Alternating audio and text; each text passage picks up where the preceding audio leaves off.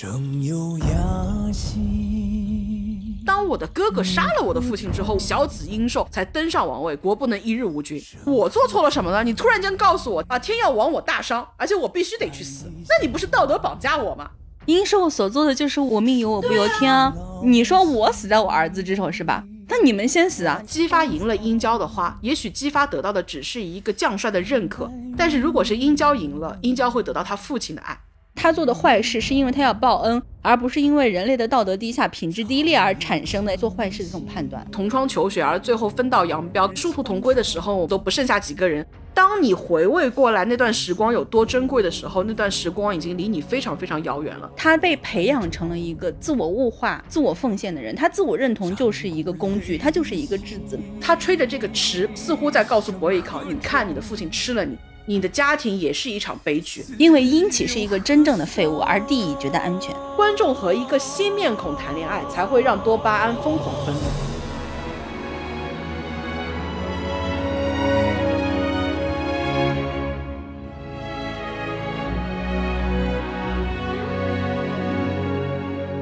大家好，我是左阿姐。大家好，我是葛小姐。嗯，我们今天的内容就葛阿姐来开头吧。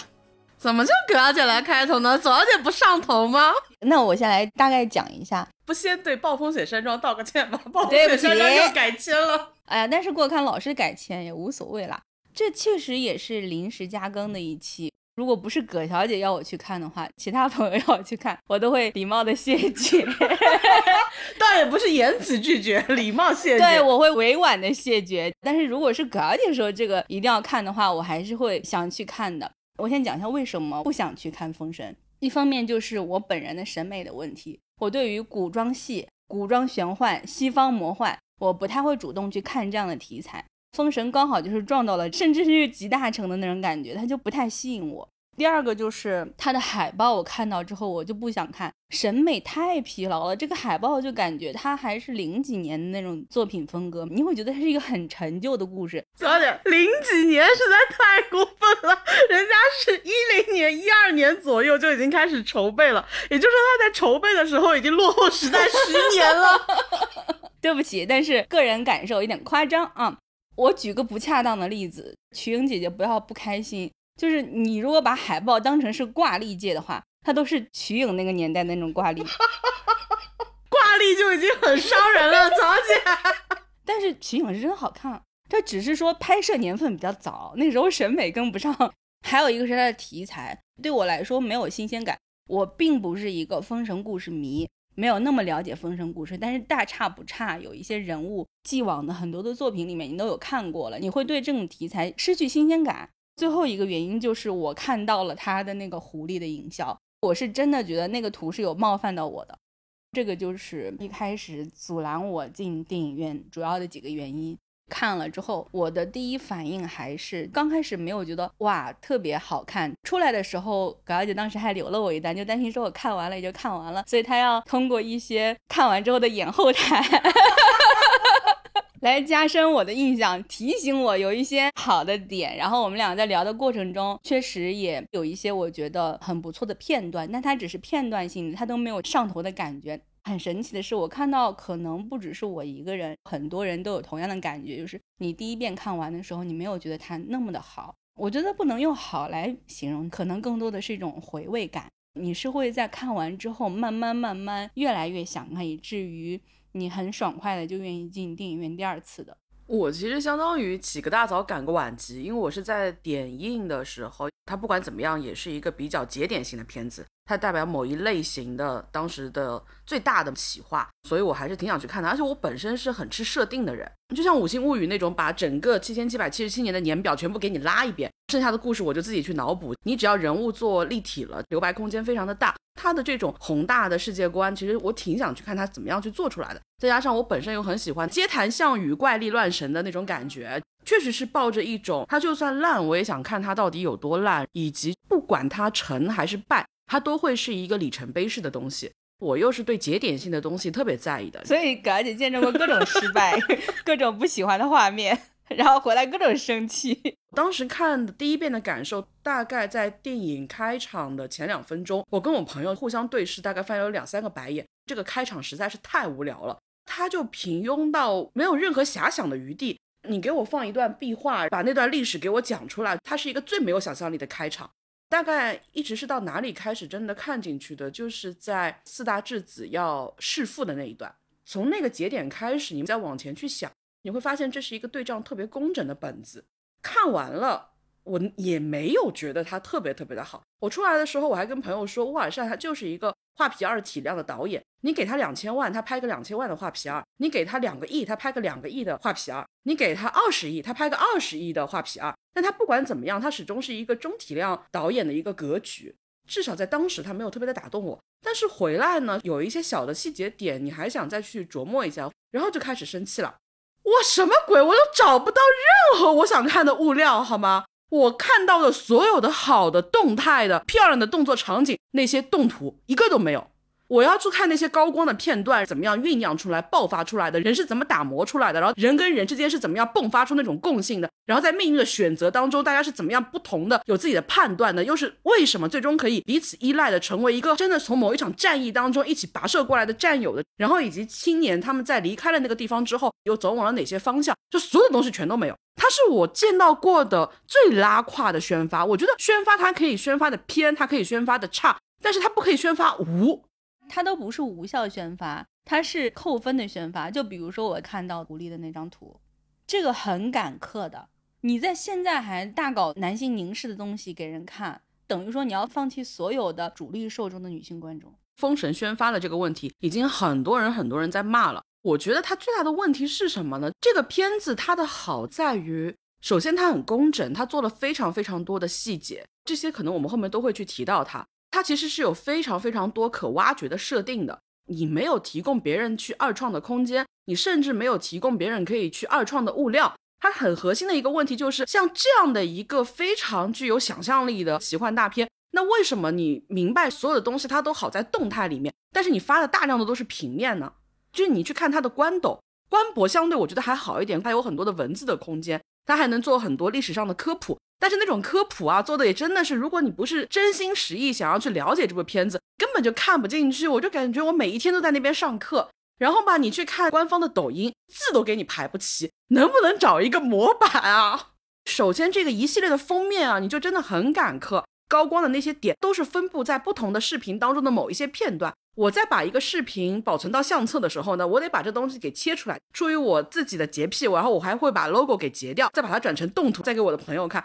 然后葛小姐前几天都在干嘛呢？就在不停的制作这些手工物料。然后左小姐晚上睡觉了之后啊，第二天微信轰炸，收到了一长串的各种各样葛小姐翻箱倒柜的腾出来的这些物料。我就觉得，其实你这样子对于普通观众来讲的话，就是人家可能看了之后觉得哎挺好的，但是人家就不动了。我跟左小姐很久没有这么努力了。我关注一个电影的票房，我还去看它的电影票房的动态曲线。然后去研究说它的票房的曲线有没有拉到一个以前大概可以到达三十亿规模的票房高点，它有没有这样的趋势，有没有这样的潜力？我们录制的这一个礼拜，今天是几号来着？现在已经是七月三十号的凌晨了，但其实我们是 七月二十九号过来的。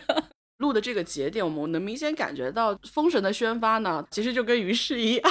就是在说错话了之后呢，懂得闭麦，虽然进步不大，但是有进步。封神的官博呢也是这样，进步不大，但是有进步。自来水的一些梗，他会拿出来用，虽然用的相对比较笨拙，但是不管怎么样，官方只要你把物料发出来，元素才是好的，大家都是很能够在物料当中去找到把它放大扩散的一个空间的。所以其实你看，它质子的那些物料一旦出来了之后，它马上几乎是半霸榜的一个状态。我们会觉得这个礼拜很可能会成为一个量变到质变的过程，确实是你能够看得到它被更多人看见的部分。但是太晚了，点映的场次排的太少了，宣发的节奏拉的有点晚了，就导致你前期的声量并没有起来，再加上大家对你的一些设定上的误解，就会导致大家一开始的时候根本就没有欲望进到电影院里面去。首先，电影票价高了；第二，大家工作压力大了，大家没有特别大的一个情绪点，说我要去见证一个烂片的诞生了。以前的时候，大家还会猎奇，对，以前会觉得说，哎，一看就是烂片的卖相，我得进去看看它有多烂。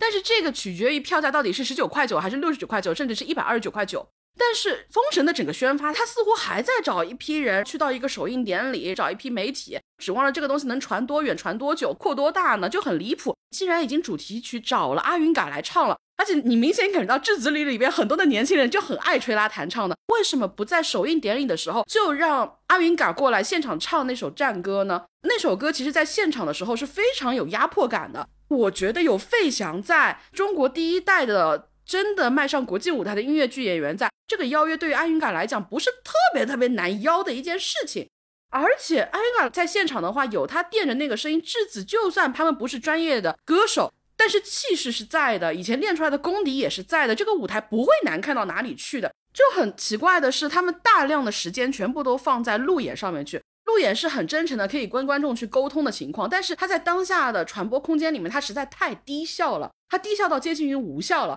而且其实当观众看完了你这个片子之后，他们脑海当中都是质子团那些英姿勃发的样子。然后吧，各个路演场地穿了一件 T 恤，穿了一件大裤衩。这帮年轻人在这三年当中，他们其实还没有学会很好的去营业，这当然是他们的优点。但是很多的刚看完的观众，他就是坑边在徘徊，他其实需要有一只手推他一下。大家从刚开始出来的时候就很奇怪，他的质子的训练营为什么一直不放出来？藏藏掖掖，藏藏掖掖，一直是到了二十九号白天的时候，才刚放出来一个十二分钟的，然后还在剪一个三十分钟。那你就觉得这个纪录片呢，它就跟这个剧组的毛病是一模一样的，它的认真花在一些其实很笨拙的地方。就比如说，大家其实要的就是磕点的素材，所有人其实已经带着自己喜欢的点就在里面来挖东西了。只要把一桶原材料放在大家面前，就是一个这样的花絮片。它为什么需要那么高超的剪辑技巧呢？这个片子它用心到什么样的程度啊？妲己在那边跳舞的时候，他把纳然自己训练的场景。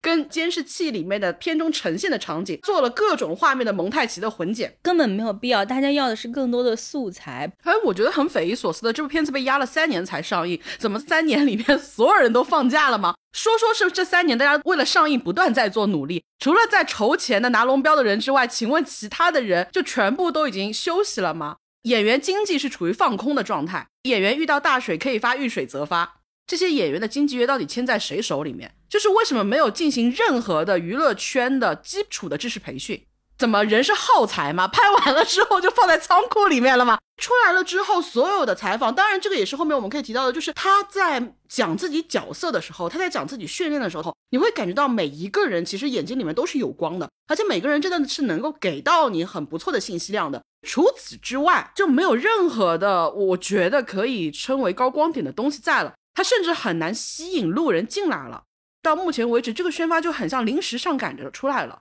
突然之间告诉你，哦，你这个东西要空降了，然后所有东西都没有准备。《封神一零一》基本上从点映的时候，就所有人都在说了，我想看这个质子的背后，因为你一直在说全球严选少年嘛，那么少年怎么选出来的嘛？到现在为止，没有一个物料是超过半个小时的。能不能把这个幕后的纪录片团综的过程严密的发一下？而且很奇怪的就是，当时招募演员的时候，纪录片团队就已经同步招募了。所以纪录片团队到底在干什么？纪录片团队是在陪着导演去逛一个又一个的博物馆吗？这些东西为什么都没有提前准备好？以为激发是要露屁股这种事情，为什么会出现在热搜里面呢？太离谱了！我特别能够理解宣发他在一些所谓的规定动作之外，他如果要去做一些引导的话，他其实是需要网感是很好的。但是整个剧组里面，我觉得网感最好的就是陈牧驰了。你看到所有热起来那些梗，到七月三十号的时候。封神之子一零一这个话题词才成为官方话题词。封神团综，其实你目前的这些男孩子都还没有红吗？你稍微瞧一瞧，努力一下。毕竟你整天拉着人家在跑街路演，就说明大家的时间还是可以挤出来。你把路演的场次啊稍微匀一点出来，搞一点线上可传播的东西。到目前为止，除了新浪的一日光影记录、猫眼的淘票票的那一些群访之外，还有一个腾讯直播，这就是目前你能找到的群像物料了。而且这些物料更多的是采访。它没有太多的综艺感，其实大家看的是更有综艺感的玩游戏呀。我们其实也有看到他们玩游戏，但是它设计的太简单了，导致大家玩的就很像小学生。当然，现在整体的娱乐媒体的采访主要就是两种风格，第一种就是快问快答，第二种呢就是设计一些游戏互动，让他们去问。这一个类型就很吃演员的反应。但是呢，这一批封神的青年演员他们不会营业，所以就会导致他很靠天然本能。比如说，于是，在那个综艺里面，他玩瑜伽球，他上半段的时候明显人不在状态，但是到了下半部分的时候呢，胜负欲上来了，他自己趴在那个瑜伽球上面，始终要玩，始终要赢，然后其他几个人表示这种状态的，于是我看多了，哎，你觉得这个画面开始有意思了？但是这种东西呢，它的不确定性很大。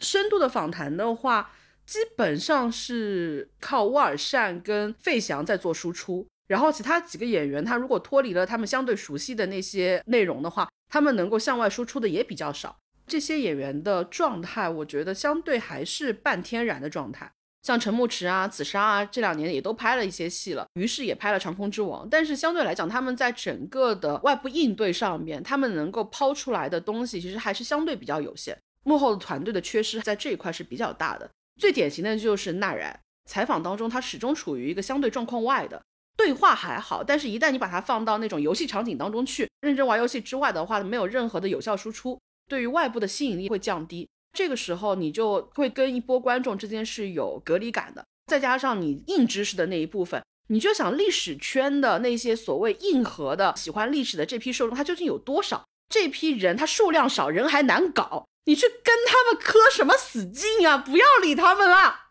真的生气。发的那个字嘛，我觉得他们的设定其实是很有意思的，包括就像“封神”那两个字，左小姐一直觉得“封神”那两个字丑，但是其实“封神”那两个字花了很大的力气在里面。他首先那个字形其实是把葛小姐很喜欢的东南西北四大伯侯的地域的位置是嵌在“封神”两个字里面的。那用心的丑是，而且无人知晓，无人知晓用心的丑，生气。他是把东南西北四大伯侯他们各自的图腾象征，以及是商王朝的饕餮的图腾象征是嵌合在里面的。大家随便找一张高清度的海报，其实就能看到封神的最顶部的那部分其实是北方的北伯侯的话，它是崇尚虎的。封神的最顶部是一个虎的纹样，中间的那个位置其实是饕餮，饕餮当然就象征着纣王嘛。它整体这个字用的也是金色，宣传当中他们不断的也在强调说，商人是崇尚白色的，金色的话又是青铜器集金的时候的那种样子，所以其实白色跟金色是商王朝最核心的颜色。四大伯侯也是有自己的颜色，金木水火土各自对应各大伯侯。东伯侯在画面大概中间偏右下的位置。它的图腾是盘池，就是一种没有角的龙，然后它的颜色就是有点偏青绿色的。看那个电影里面，太子说请父王即刻传位于我之后，纣王不就生气了吗？所以那天晚上就没有跟他们母子一起吃饭。袁泉所饰演的姜皇后跟她的儿子中间隔着一个古琴，对面而坐的时候，一小段沉默，殷郊呢就暴脾气嘛，忍不住就站起来了。他往外走的时候，他的母亲很柔声的跟他说：“就你不要去了，你的父亲正猜忌你呢。”那场小戏我非常的喜欢，它的信息量极大。他首先交代了姜王后其实是一个有高度智慧的人，他并看不上殷寿。他的父亲东伯侯在设定里面的话是四大伯侯之首，所以他当时嫁给商王次子的时候，你想他是不是带有爱的？他是完全甘心的。但不管怎么样，以他的端庄温厚，他来到了这个家庭。他在殷寿旁边的时候，你想殷寿跟他是什么样的关系？在短短的几场戏里面，其实交代了，就他们之间是相对带着隔离的。一个真正的母仪天下的王后，她要承担的东西很多，包括她拿着剑去找纣王的时候，她不断的在提出，作为王后，我的责任应该是什么？作为妻子，我的责任应该是什么？但是她始终不像妲己面对纣王那样那么的纯粹，你感觉不到这个人身上对纣王是有爱意的。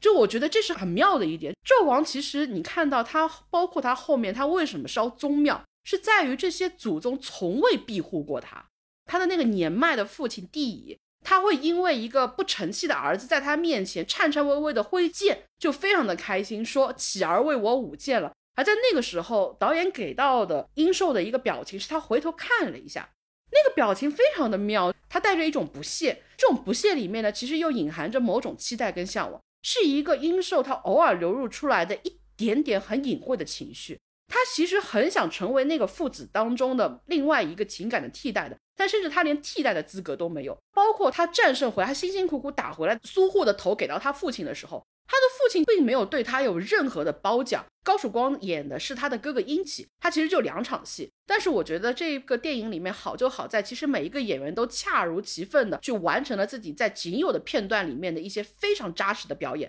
我很建议大家去看一下高曙光的那两场戏。高曙光所饰演的这个殷启，其实没有给任何的人物的铺垫，他站在那边，他的背后是他的父亲，这个长子他始终是被他的父亲顶在前方的。他自己似乎是没有特别强大的力量，因为你看殷寿他是不需要任何人去支撑着他的。当他在战场上面，他站在第一排正中间，所有的人是跟着他的方向向前冲的。但是他的哥哥，他背后只有一个人，就是他背后衰朽的父亲。但是这个父亲就足以抵过所有鹰兽所期待的千军万马，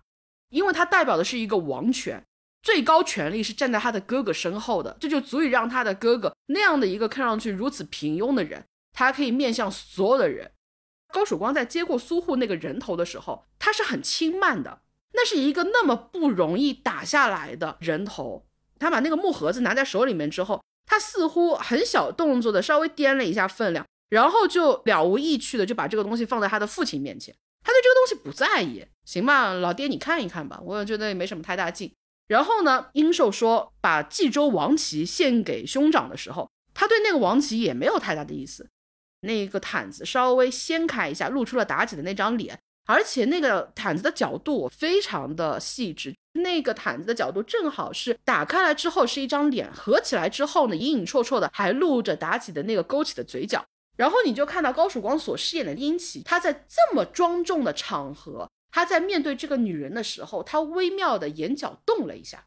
就是很巧妙的把这个人平时酒囊饭袋、胸无大志的样子给点出来了。这是一个在如此隆重的场合里面，他依旧会为这么一点点东西而牵动心思的人。而他的弟弟是一个什么样的人？他弟弟是可以带着八百质子旅踏平冀州的人。这两者之间的落差，你就能够在那一刻明白，殷寿他根本就不服。所以，对于这个王朝，他是没有任何的情感的，因为他觉得他是被这个王朝，他是被这个所谓的天命亏欠的。我们在刚开始看这场戏的时候，因为我们先入为主看到的是殷寿跟质子旅他们去很艰难的打这场仗，这场仗打得不容易，天然的会觉得说这是一场很大的战役，这是一个很了不得的胜利。但是，当你真的回到了朝歌，胜利的果实献给当时的王跟太子的时候，你才发现，对于王跟太子来说，这是一场小战役。在这些质子旅面前，非常高大伟岸、受人尊敬、受人崇拜的殷寿，站在真正的上位者面前的时候，是个小角色，他是被轻慢的，对他自己是不服的，而他会把他所有的不服都隐藏在表情下面，隐藏在一个冰山下面的那种不服。这个时候你会觉得这个人的角色是很立体的，而且这些其实，在电影当中他是被一笔带过的。所以为什么觉得这个电影它慢慢慢慢有很多你可以回味的东西出来，就是因为我还是觉得它没有特别多巧夺天工的东西。但我觉得聪明的地方就在于哪里呢？这个片子它作为三部曲的最开始。它有一个很当代的东西，包括就是在你看的时候，为什么不觉得妲己是一个完全被物化、背离女性价值的存在？就是因为他在一开始的时候就把妲己祸国殃民的人物设定给拿掉了。这个当然已经重复了很多遍，我们这边就不赘述。但我觉得它比较漂亮的一个改动，其实在于它改了《封神演义》当中跟当代史观可能脱离最远的一个东西。像以前的演义小说，它最大的一个问题，尤其是《封神》，它讲天命，他讲天数。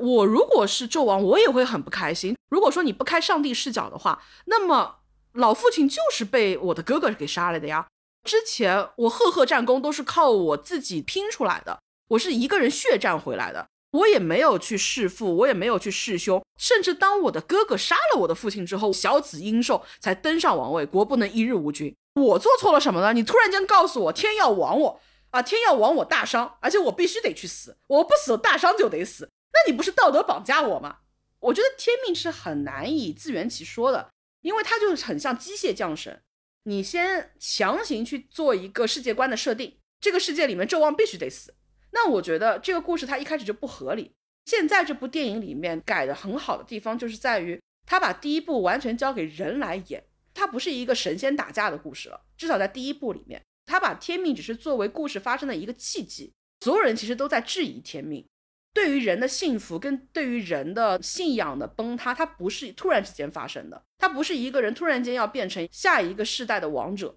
在这个过程当中，它是一点点瓦解，一点点崩塌，变成了人的成长，然后人的选择，人的命运，不再是一个神仙规定你要去做这样的东西，神仙告诉你你要去取经了，神仙告诉你你得造反了，它不是一个在自上而下的东西了。当然，他也会比较刻板的是，他一定要让人去点出天下不是一人之天下，天下是所有人的天下，天不杀你我杀你，一定要把王侯将相宁有种乎的这些话通过主角的口点出来。而且最搞笑的就是南伯侯在《琅琊榜》里面已经听胡歌讲过一遍了，在封神里面呢还要再听姜子牙再讲一遍。我要是南伯侯，我就是知道了，知道了，天下是天下人的天下，知道了。就这个话其实已经有点老套了。而且你看，像我命由我不由天，殷寿所做的就是我命由我不由天啊。殷寿，你看我们的西伯侯告诉他你会死在你血亲之手，你是殷寿你会怎么想？我当然就是你说我死在我儿子之手是吧？那你们先死啊！你们也死在你们儿子之手，我再把我儿子杀掉，全部都是对于这个天命的反抗啊！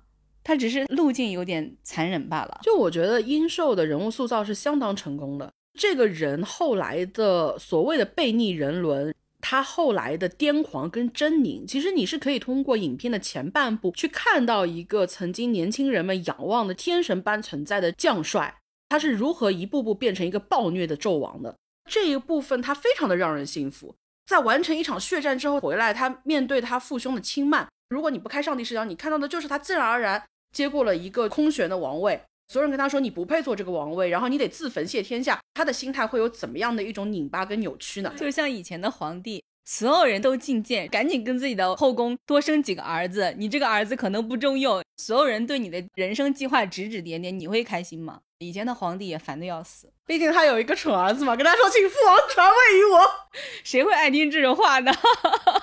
就像嘎姐刚刚说的，殷寿他变化的这个过程很完整。我会很喜欢的一场戏是西伯侯跟殷寿监牢里面那场戏。殷寿表演层次感很丰富的，他当时是跟西伯侯说了几句真心话的。虽然说会有人觉得这几句话说的有点简略，你没有说太清楚。哎，你跟你父亲的关系是什么样？你没有描述的很清楚。但是我觉得他跟他父亲的关系，从前面那几场戏里面，你就可以大概看出一个端倪了。最起码，最起码，他是他父亲不重视的儿子，而且他自以为自己比他的哥哥要强很多，他委屈。而且这个东西就像是某一种天命一样，他的父亲就是天命，他违抗不了。而且我会觉得他可能在事情发生的缘起，他也没有想过要杀他的父亲。如果不是狐妖突然出现的话，其实他未必能够有一个特别关键的转折点，他会去动这个手。他也许会动手，但是这个动手的时间，对，他会延后很久，会更加的让自己的耐心濒临极限之后，他可能会动手。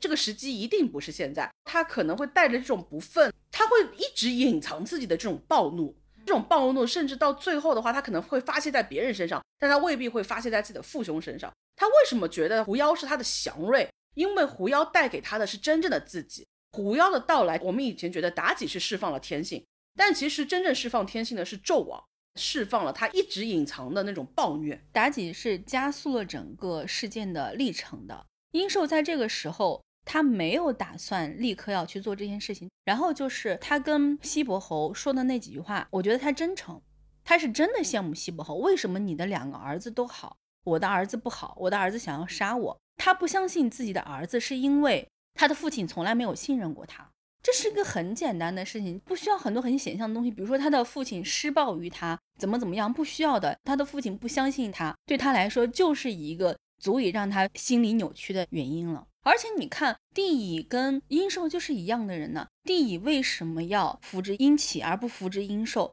就是因为老父亲如此之年迈，坐在椅子上都起不来，颤颤巍巍，拿一个酒杯的手都拿不动的时候，他都没有对他的父亲构成威胁。因为殷启是一个真正的废物，而帝乙觉得安全。我觉得很妙的就是，你看我们刚刚所聊的这些东西，它在整个片子当中大概就是一分钟不到的一个过场戏的部分。但是我是觉得高曙光他在这两场戏当中的表现，以及是费翔所饰演的殷寿那些非常微妙的小表情，他的不屑，他的傲慢，他对于父亲的那种隐约的愤怒，在这两场戏当中都被交代的非常清楚了。左小姐刚提到的跟西伯侯的那场牢中的对峙戏，就是他把西伯侯的长子伯邑考做成肉饼，当中有几句话确实很微妙，尤其是用费翔那种略带舞台腔的讲出来的时候。在某些尾音当中是会让你带出些不寒而栗的，但是你仔细回味，他其实就是半真半假的讲出了一些真心话。他在里面讲说：“我真的有一些话想请教老伯侯。”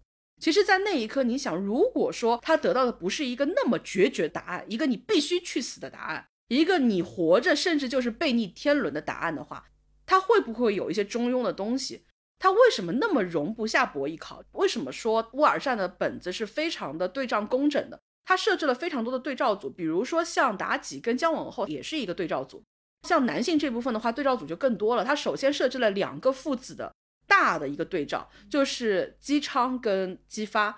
殷寿跟殷郊这两对父子之间的话，彼此是君臣。就是西伯侯他本身是殷寿的臣子，姬发的话他又是殷郊的臣子。姬发跟殷郊他们两个人同时又都是殷寿的臣子。这些里面其实你能看到两代人之间不同家庭环境之间他们完全不一样的父子关系以及不一样的选择。我觉得看完之后最伤感的就是殷寿说：“我很羡慕你西伯侯，因为你有两个那么好的儿子，但我没有，我只有一个儿子，而他想的是杀我。但其实这个事情最悲哀的就是他有一个那么好的儿子，他有，但是他不信。那场戏他在讲的时候，他是坐下来的，他想把这里做成一个心理诊疗室，但是西伯侯的心门是关的。那一刻，我觉得西伯侯对殷寿的态度，其实某种程度上契合了父亲对他的态度。”作为一个最中正的臣子，他代表这个片子里面最正确的、最无上的人伦的那一部分。对于殷寿的话，他是不可能对这个人敞开心扉的。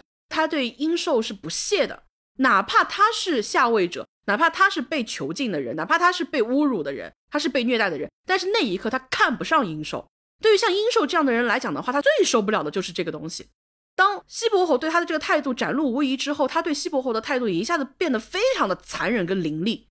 所以他才要那么扭曲的去问他说：“你尝不出来你儿子的味道吗？”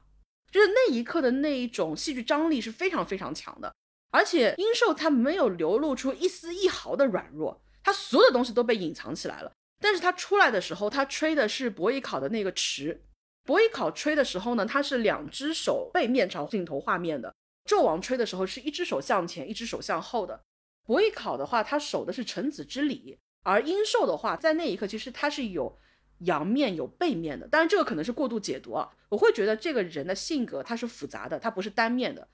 纣王他虽然以胜利者的身份吹起了伯邑考遗留下来的尺，他代表是一个胜利者对一个失败者的某种挑衅。猎人驯服了自己猎物的时候，这个猎物本身已经死了，他没有办法回应你了。但是他吹着这个池，他是似乎在告诉伯邑考：你看，你的父亲吃了你，你的父亲吞噬了你，你的家庭也是一场悲剧。而且你会觉得殷寿微妙的，他对于博弈考和姬发，他是嫉妒的。我会觉得很特别的地方，就是在于你想这两个对照组里面，他一次又一次的给激发机会。姬发来的时候，就是说我想做一个大英雄，他是要一个建功立业的人。所以他觉得姬发的本质跟他是一样的，但是姬发是里面跟他本质最不一样的人，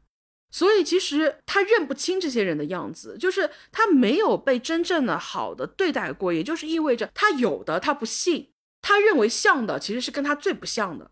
两边的父亲，他一开始的时候姬发并不像任何一方，但其实姬发到后面，他慢慢慢慢还是会呈现出他在西岐受到过的那些教育。他在最早的时候，家人对于他的那些照顾，他对这些东西的话，他的本质他还是那个西岐来的孩子，不是那一个被纣王驯服的所谓的王家侍卫。我会很喜欢质子旅还没有真正开始他们成长的旅程的时候，有一些戏，虽然你会看到大家并不是你想象的、你以为的那种那么的团结一致，每个人都是带着不同的故事来的。有的人就是觉得我只是过来待这么几年，我很快可能就要回去。有的人他是觉得我是被我的父亲放弃了，有的人他是觉得我一定要得到这个机会来当这个大英雄。姬发就是那个来当大英雄的人，他就是这里面最幸运、最幸运的那种人了。首先，他的家境是好的，他的父亲、他的哥哥是如此的宠爱他，如此的包容和温柔，这并不是每一个家庭都能够提供的。他有最好的爸爸跟哥哥了，所以一开始姬发并不知道大家都是什么样的心情的，他一定会带着一种。不自知的伤人的傲慢的，但是所有人又知道他没有恶意，因为他没有恶意，他就会变得更伤人。他们来到的其实是一个真实的大学，每个人有自己不同的生存境遇，每个人也会有自己的小九九。就这个地方，我觉得葛小姐可以稍微补充一下，里面其实没有讲得很清楚他的身份，然后他是什么样的境遇来到这里的。但是其实人物小站都做得很踏实的，大家可能都已经知道，这子里这些演员们其实是通过《封神演义》训练营选拔出来的。这是一个面向全球招募的，但用的词很尬啊，叫全球严选少年。我真的是，我觉得很像伊利严选奶牛牧场，黄金牧场。你这话讲的好伤人啊！对不起，选的过程也很有意思，更多的是让他们去展现情绪的爆发性。所以最终的直观结果就是进去让他们又哭又笑的，就会导致部分青年演员觉得说这到底是什么神奇的传销组织，然后就导致陈牧驰还打了一套军体拳想要去震慑一下。但比较有意思的就是，因为他选的基数够大，他是从一万五千个简历当中去选出来的，大概是选了三十个还是二十个，然后又花了六个月的时间去做综合的训练，在网上还是能够去找到他们课表的。在这个过程当中，三个表演指导是全程在组的，表演课是他们的基础课程。而且我觉得很难得的地方在于，这三个演艺指导，当然他们的资历都很深了，但其实很多的青年演员，如果在短时间之内，尤其是纯素人状态上去会教的话，你很容易被教出一种知识化的表演。我后来去看了能够找到的教学的过程的那些片段，我觉得。最庆幸的地方是在过程当中，每过一段时间，不断的让他们去说对这个故事的理解，对这个故事的感受，甚至当他们拿到角色的前几天，他们都不断的要去说，他们要自己去尝试去写，去补完这些人物的设定的前传。所以，包括像于是他在拿姬发这个角色的时候，很重要的就是他所补完出来的姬发的人物设定是最接近沃尔善所期待的所谓的少年将军，一个后来的周武王。于是，在路演的时候提到过一些片段，我都觉得很打动我。就比如说，姬发他是怎么来到朝歌的？是因为他自己想来，他就觉得说他是一个被家里保护的很好的一个男孩子。他的父亲虽然严格，但他的父亲很温厚。哥哥是一个白月光一样的存在。杨乐所饰演的这样的一个角色，你能看到他几乎是用一片金色的麦芒的那种光晕笼罩着这样的一个男孩。本身就是那么好的、那么温厚的一个哥哥，他就更懂得怎么样去承担西岐的责任，更懂得怎么样去照顾西岐的生命。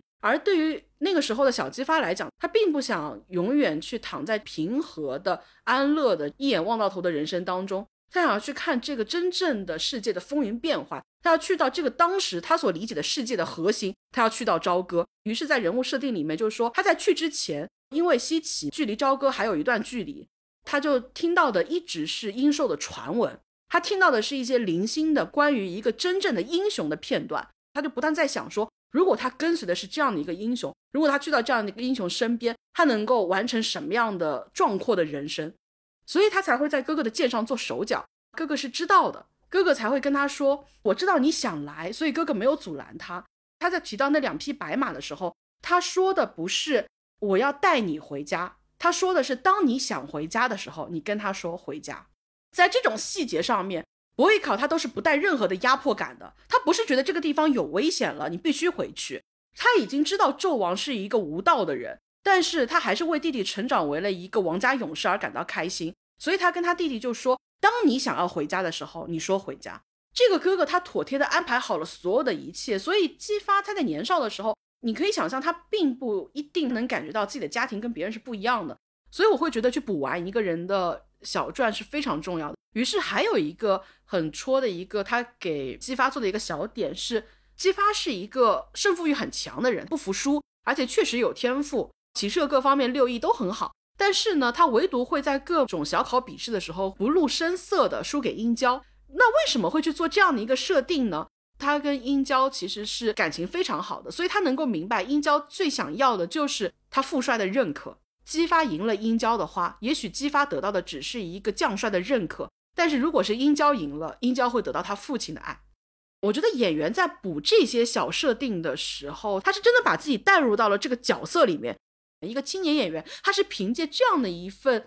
小传来得到这个角色的时候，我相信他会更珍惜这样一个角色。所以，其实，在刚放出来的。质子一零一的那个幕后纪录片里面，我特别喜欢的那个场景，其实是于是他去完成他在这个片中也是封神整个三部曲的第一个镜头。他们是应该是去了新疆的加布拉克麦田，他们要去拍的是第一部的最后一个镜头。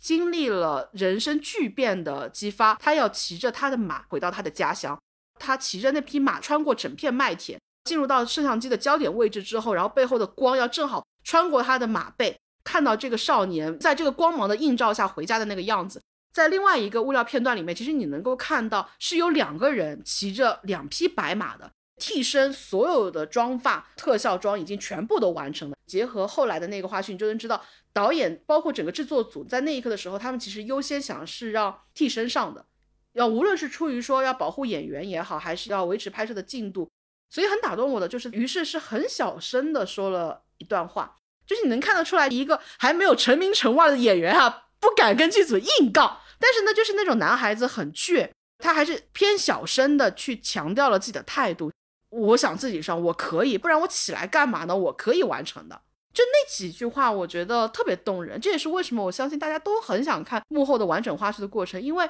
它太难得了。你看到这么多的年轻演员们，在一个很漫长的训练周期里面，他把自己一步一步的打磨成团队期待的那个样子，他自己又去慢慢试图找到一个自己人生中可能最重要的角色。质子女里面，无论是从殷寿到殷郊，还是到四大伯侯的这些孩子。再到后面的百夫长们，其实所有人都是试图在天数命运的不公当中去谋求实现自己的个人价值。这个电影里面的故事跟这个电影外的故事，这些花絮里的这些碎片，它所有东西都是完美的映射起来的，既是片子里的，又是片子外的，它既是真实的，又是人为创作的，特别的美。当然说回到那个场景的时候，我还是很兴奋的看到那个场景最终是由他自己完成的，而且他自己强调的是，他希望给剧组一个交代，给自己一个交代。那句话本身就很少年激发，他说的是你们选我演激发没有错，而且他演完了之后呢，又非常的开心的去给他的搭档，就是那匹白马去送苹果，然后说今天得亏有你。我会觉得这一幕非常的戳，因为他太真实了。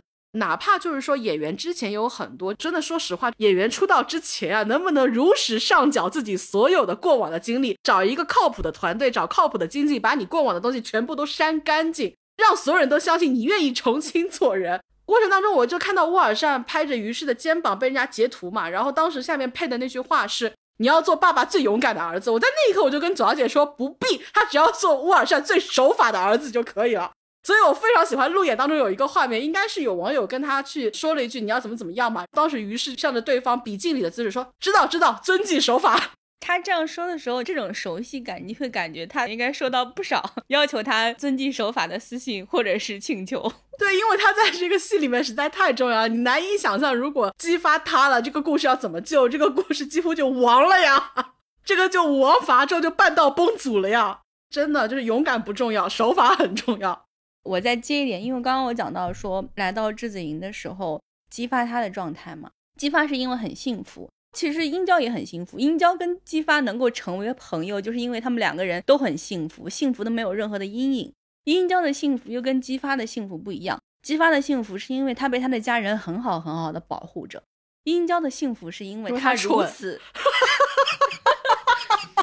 单纯单纯啊，当然是一方面了。姬发是因为他家庭幸福，然后殷郊是因为他对于他的父亲很崇拜。所以他的父亲不用宠爱他，不用关心他，不用爱护他，不用对他好。他的父亲只要屹立在那里，殷郊就已经很幸福。我会觉得殷寿他的完整是在于你特别相信这个人，他是不懂得做一个父亲的。哪怕他的儿子已经那么大了，但是他跟姜王后之间，他们首先没有那种夫妻的活人感。袁泉跟费翔在仅有的几次交互当中，这点呈现的特别好。你就感觉啊，妲己在纣王身边的时候，他会有很多暧昧的情愫也好，会有很多性张力的场景也好，特别映衬出来殷寿跟姜王后之间的那种宿寡。这两个人都是顶级的聪明人。你看姜王后来的时候，姜王后那句话说的不卑不亢，殷寿就直接挑明了他的话头，你在为他鸣冤。这两个人都太聪明了，聪明到殷寿在姜王后面前是无法隐藏自己的暴虐。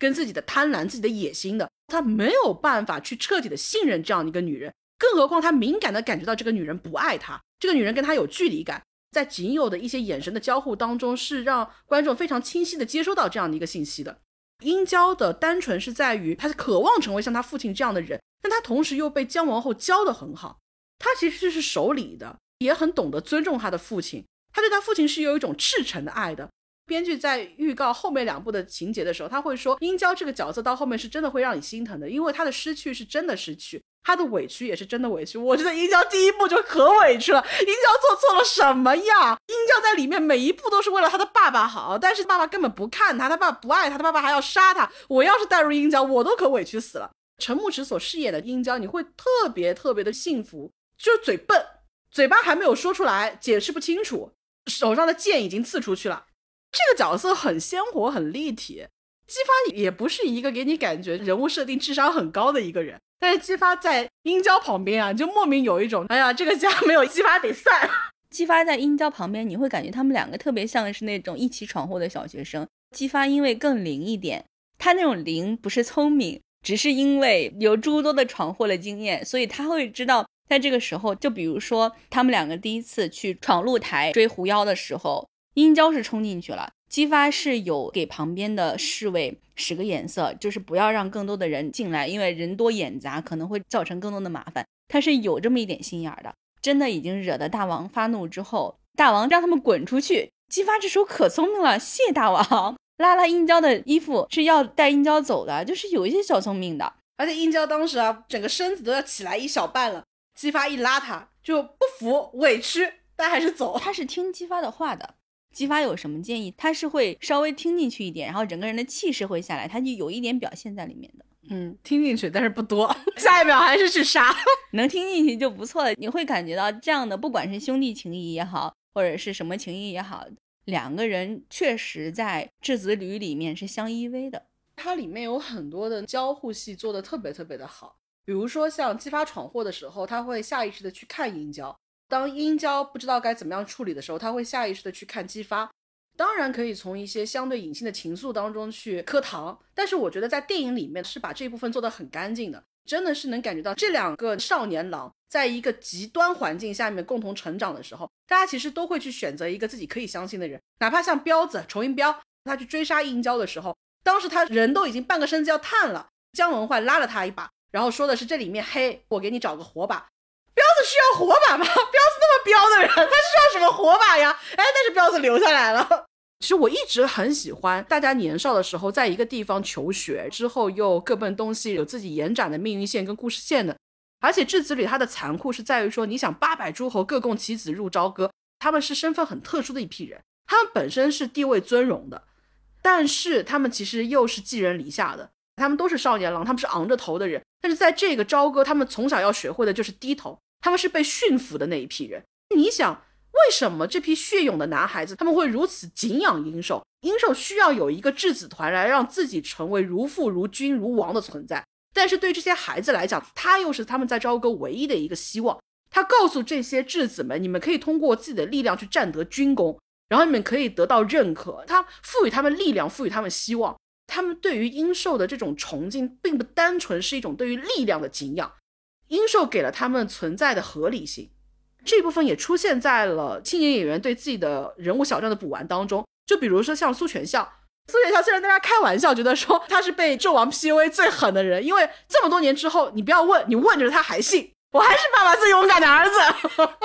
我只看到他两个台词，一个是在电影里面离家八年长高了，父亲认不出我了，然后另外一个就是幕后出来的一个。应该是被删掉，或者是被砍掉。另外一种可能性，可能是他自己补的人物小传。对他喊的是：“明天我就满十八岁了，是成人了，我再死就不算夭折了。”这两句话其实都是很疼的。就如果说每一个人有一个自己的关键词的话，苏全孝的感觉是疼痛，一种是肉体上的，一种是精神上的。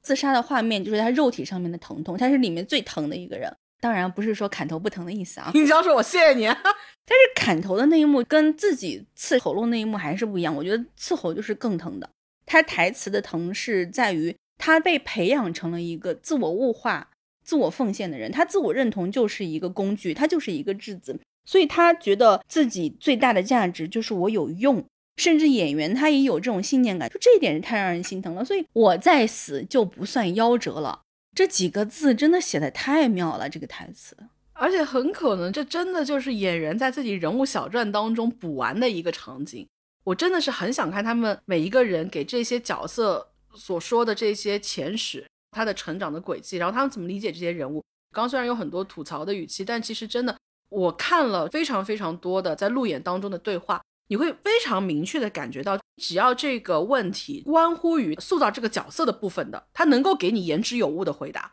他是真的敬这个人物的，他信这个故事的。在那个场景当中，你甚至觉得他在剧组的拍摄的那一年半载里面，他就是生活在那样的一个场景里面的。苏全孝的这个人物，大家如果看过《封神》的话，他只出场了一场戏，你不能说他无足轻重，但是他其实出场真的很少很少的一个角色。但是你看，大家现在对他的印象都是非常深的，也就证明第一场的大战那个戏是成功的。因为在那场戏里面，殷寿带着刚亮相的质子旅出现在现场，然后他告诉这些殷商勇士们，你们要怎么样去做的时候，其实你后来想想，所有的人物的细节、人物的情绪，在那场戏里面全部都交代了。首先是殷寿跟质子旅的关系，他通过殷寿跟苏全孝的这段对话，其实就是把殷寿对于质子旅的这种精神上的掌控、洗脑式的这种驯化，在描述这种情绪的时候，都会用 PUA 来描述。但我会觉得他给我的体感更像是驯服，他的力道、他的烈度都要比 PUA 来的更厉害。殷寿他是用一种熬鹰的方式在熬这些质子们。鹰兽眼中的他们不像是人，他们像是猎物，他们甚至是鹰兽的某种战利品。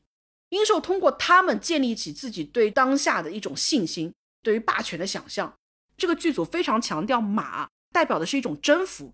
这些质子通过踏平冀州完成了对冀州的征服，但同时他们又在这场战争当中完成了彻底的被鹰兽的驯服的一个过程。它其实是有两层的挤压跟包裹的。我觉得这其实是一段非常漂亮的设计。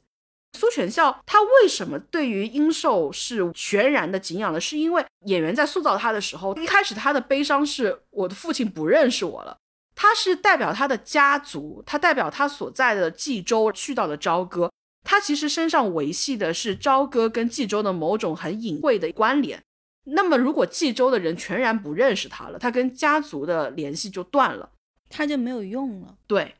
就是他存在的意义被否定了，他所忍受的所有的痛苦都没有一个可依附的东西存在了。阴兽是给了他一个合理性，一个他可依附的、赋予他们力量、赋予他们存在意义的东西。那这个东西无论是否是骗局，至少在那一刻，苏全孝他要的就是那么一个东西，阴兽给他了，所以他才可以慨然赴死，刺喉而亡的那一幕拍得很漂亮。他的尖锐感就跟左小姐说的，他有一种尖锐的疼痛，他要的就是那种。残暴、蛮荒跟狠厉，然后他倒下去的时候，他是笑的。那时候他心满意足，我实现了我的价值。这一刻我是勇敢的，而我自己对于我自己的死亡是满意的。我的人生意义就在于此。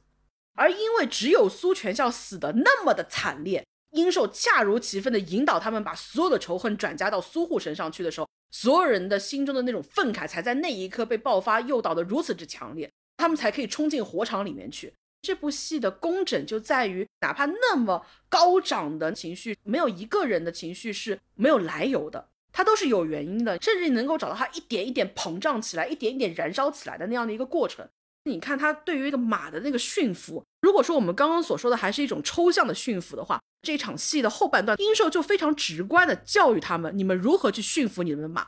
殷寿非常生气，说殷郊你未战先怯，你太让我失望了。姬发当然马上就为他求情，这个其实就扣合到了我们后面贯穿全篇的两个人之间的这种互相的保护。用沃尔善的话的来讲，通过两个人之间的缠绕式的成长推动故事情节。其实，在第一场戏的时候就已经交代了，殷郊为姬发求情，姬发同时又为殷郊求情。而且，其实这里面还有一个对照，在最开始的第一场大战的时候，就是为了去告诉这些质子们，你们不应该为马匹所牵引。马的眼睛被蒙上的时候，它唯一可以仰仗的就是它的主人。你们是驯服马的人。永远不应该是马带领你们走向前方，而是你们要策马狂奔，踏平冀州。所以在第一幕的时候，你看到的是殷寿去砍姬发的战袍，砍他的披风；而到最后一幕，当姬发对殷寿所有的曾经的想象、期待全部都落空，当他亲眼见到他的至交好友在他的面前被他的父亲砍头的时候，姬发绝了他对殷寿的任何一点念想，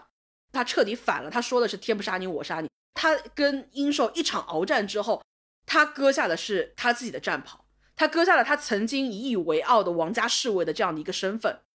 所以第一幕的割袍跟最后一幕的割袍，其实他就是一个完整的少年的成长。他曾经信的东西崩塌了，而有另外一股新的向阳的力量在少年的体中逐渐成长酝酿了起来。他就是对照的很工整。稍微有点说远了，就我们还是再回到质子团的这一部分。那一场戏里面，其实你也能够看得到，少年曾经同窗求学，而最后分道扬镳，可能最后会殊途同归。但是殊途同归的时候，我们身边彼此都不剩下几个人，这种东西永远会戳到我。当你回味过来那段时光有多珍贵的时候，那段时光已经离你非常非常遥远了。在那一刻的时候，你会发现，哪怕是像冀州之战那么惨烈的场景。五个男孩子在雪地里面第一次遇到妲己，五匹战马在烈火当中蒙着眼睛并驾齐驱穿越而过的时候，你都会觉得那种画面太美了，它太值得这些男孩子一辈子去回味那样的一个场景了。整部戏里面，你仔细回想一下，这五个人一起并肩作战的场景，竟然只有那一个。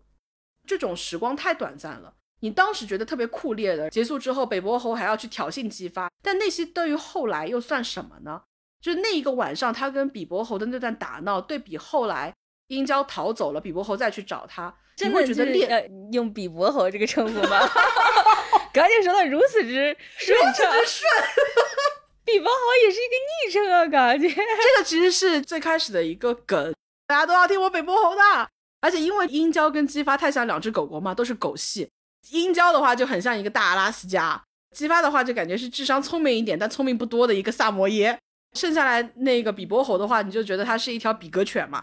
到后面你就逐渐接受，任何一个同人故事里面都不能不出现比伯侯。这文换出来不够味道，比伯侯出来够味了。这个故事很好的地方是在于重印彪的戏，他是北伯侯之子嘛，他是从北方那边过来的，在他的整个人物设定当中，你会觉得他其实才是最像殷寿的那样一个人。回到我们刚刚所说的四大伯侯之子，他们每个人的人物小传，其实从目前来看的话，信息都非常少，但是从仅有的信息来看，他们每个人隐匿的故事线其实都是非常丰富的，甚至我会觉得这些故事线本身能够帮助你去补完对整个封神故事的一些理解。就比如说像重印彪的话，他的戏不多，而且其实演员自己本身也特别遗憾的，就是他有一场重头的戏。于是第一次上马拍他的第一条戏的时候，奔出去的时候，他手上是拿着鬼猴剑的，他是殷郊的佩剑。这把剑后来是被拿到了重印彪手里面。重印彪其实是要在虎口瀑布边上是要去追杀姬发的，姬发跟他有一场血战，然后从重印彪的手里面拿回了这把鬼猴剑，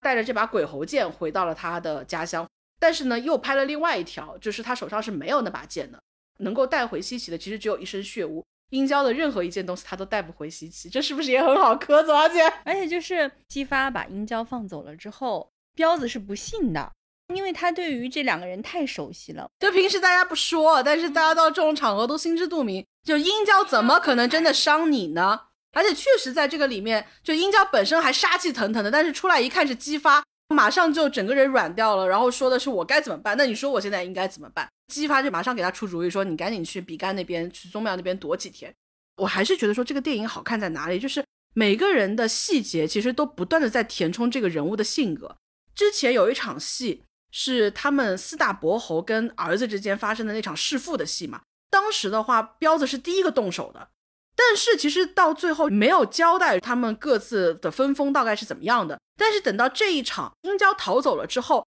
彪子带人过来气势汹汹的去找茬姬发的时候，你看他的那些小喽啰们，他的那些小兄弟们说的是不要挡着北伯侯的路啊，北伯侯来了。在那一刻，崇音彪他是非常自如的接受了这样一个称呼的。你想这个称呼是怎么来的？是他在大殿之上亲手捅了自己父亲得来的。但是在那一刻。他如此怡然自得的，甚至略带兴奋跟得意的接受了这样的一个他弑父得来的名号，所以你看这个人，他对于权力的接受度是非常的快的，他那么那么快的就进入到了对权力的、对欲望的享受当中。因为殷郊的事情激发选择反了之后，然后现场所有人其实都是处于一片混乱当中的。但是北伯侯在这片混乱当中，他看到殷寿死了，他的第一反应是：大家现在都听我北伯侯的。包括姬发最大的失误，就是他没有想到说他挟持了殷寿之后，现场竟然真的有人敢做动作，至少所有人都应该僵持在那儿了吧？但是真的在那一刻，权力就已经在北伯侯的脑子里滋长到了一个本能的下意识的兄弟，我送你一程。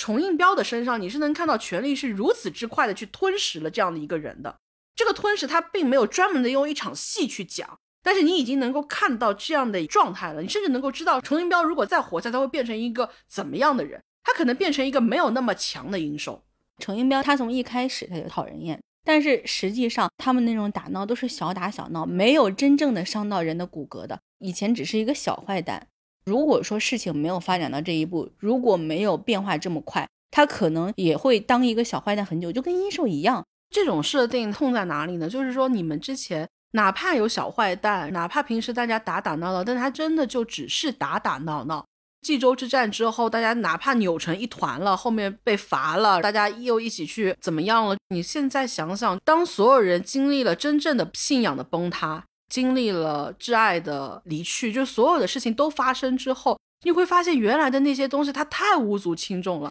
它甚至成为你年少回忆当中那么热烈的那一部分。他们打得再严重，互相之间矛盾有多激化，能怎么样呢？我骂你是农夫，你骂我是禽兽，不过而已啊。农夫这个名字听着不是挺温馨的吗？禽兽听着也不坏啊。包括在最开始的雪地里面的时候，这五个人一起就说：“哎，你去杀，我不杀女人，你你你去。”那个时候彪子你也没上啊。你要是这么彪的话，你去杀女人，你不也没杀吗？而且我是觉得妲己在里面是真的把那个动物的幼态演得很好，她是让我对禽兽这个词 产生好感的。她是可爱的，她做的坏事是因为她要报恩，而不是因为人类的道德低下、品质低劣而产生的这种我要做坏事的这种判断。对，但我先补充一下这组里的这个部分。彪子的话，他的设定其实就是更激进的那一部分，因为他可能更相信自己是被抛弃的那个孩子。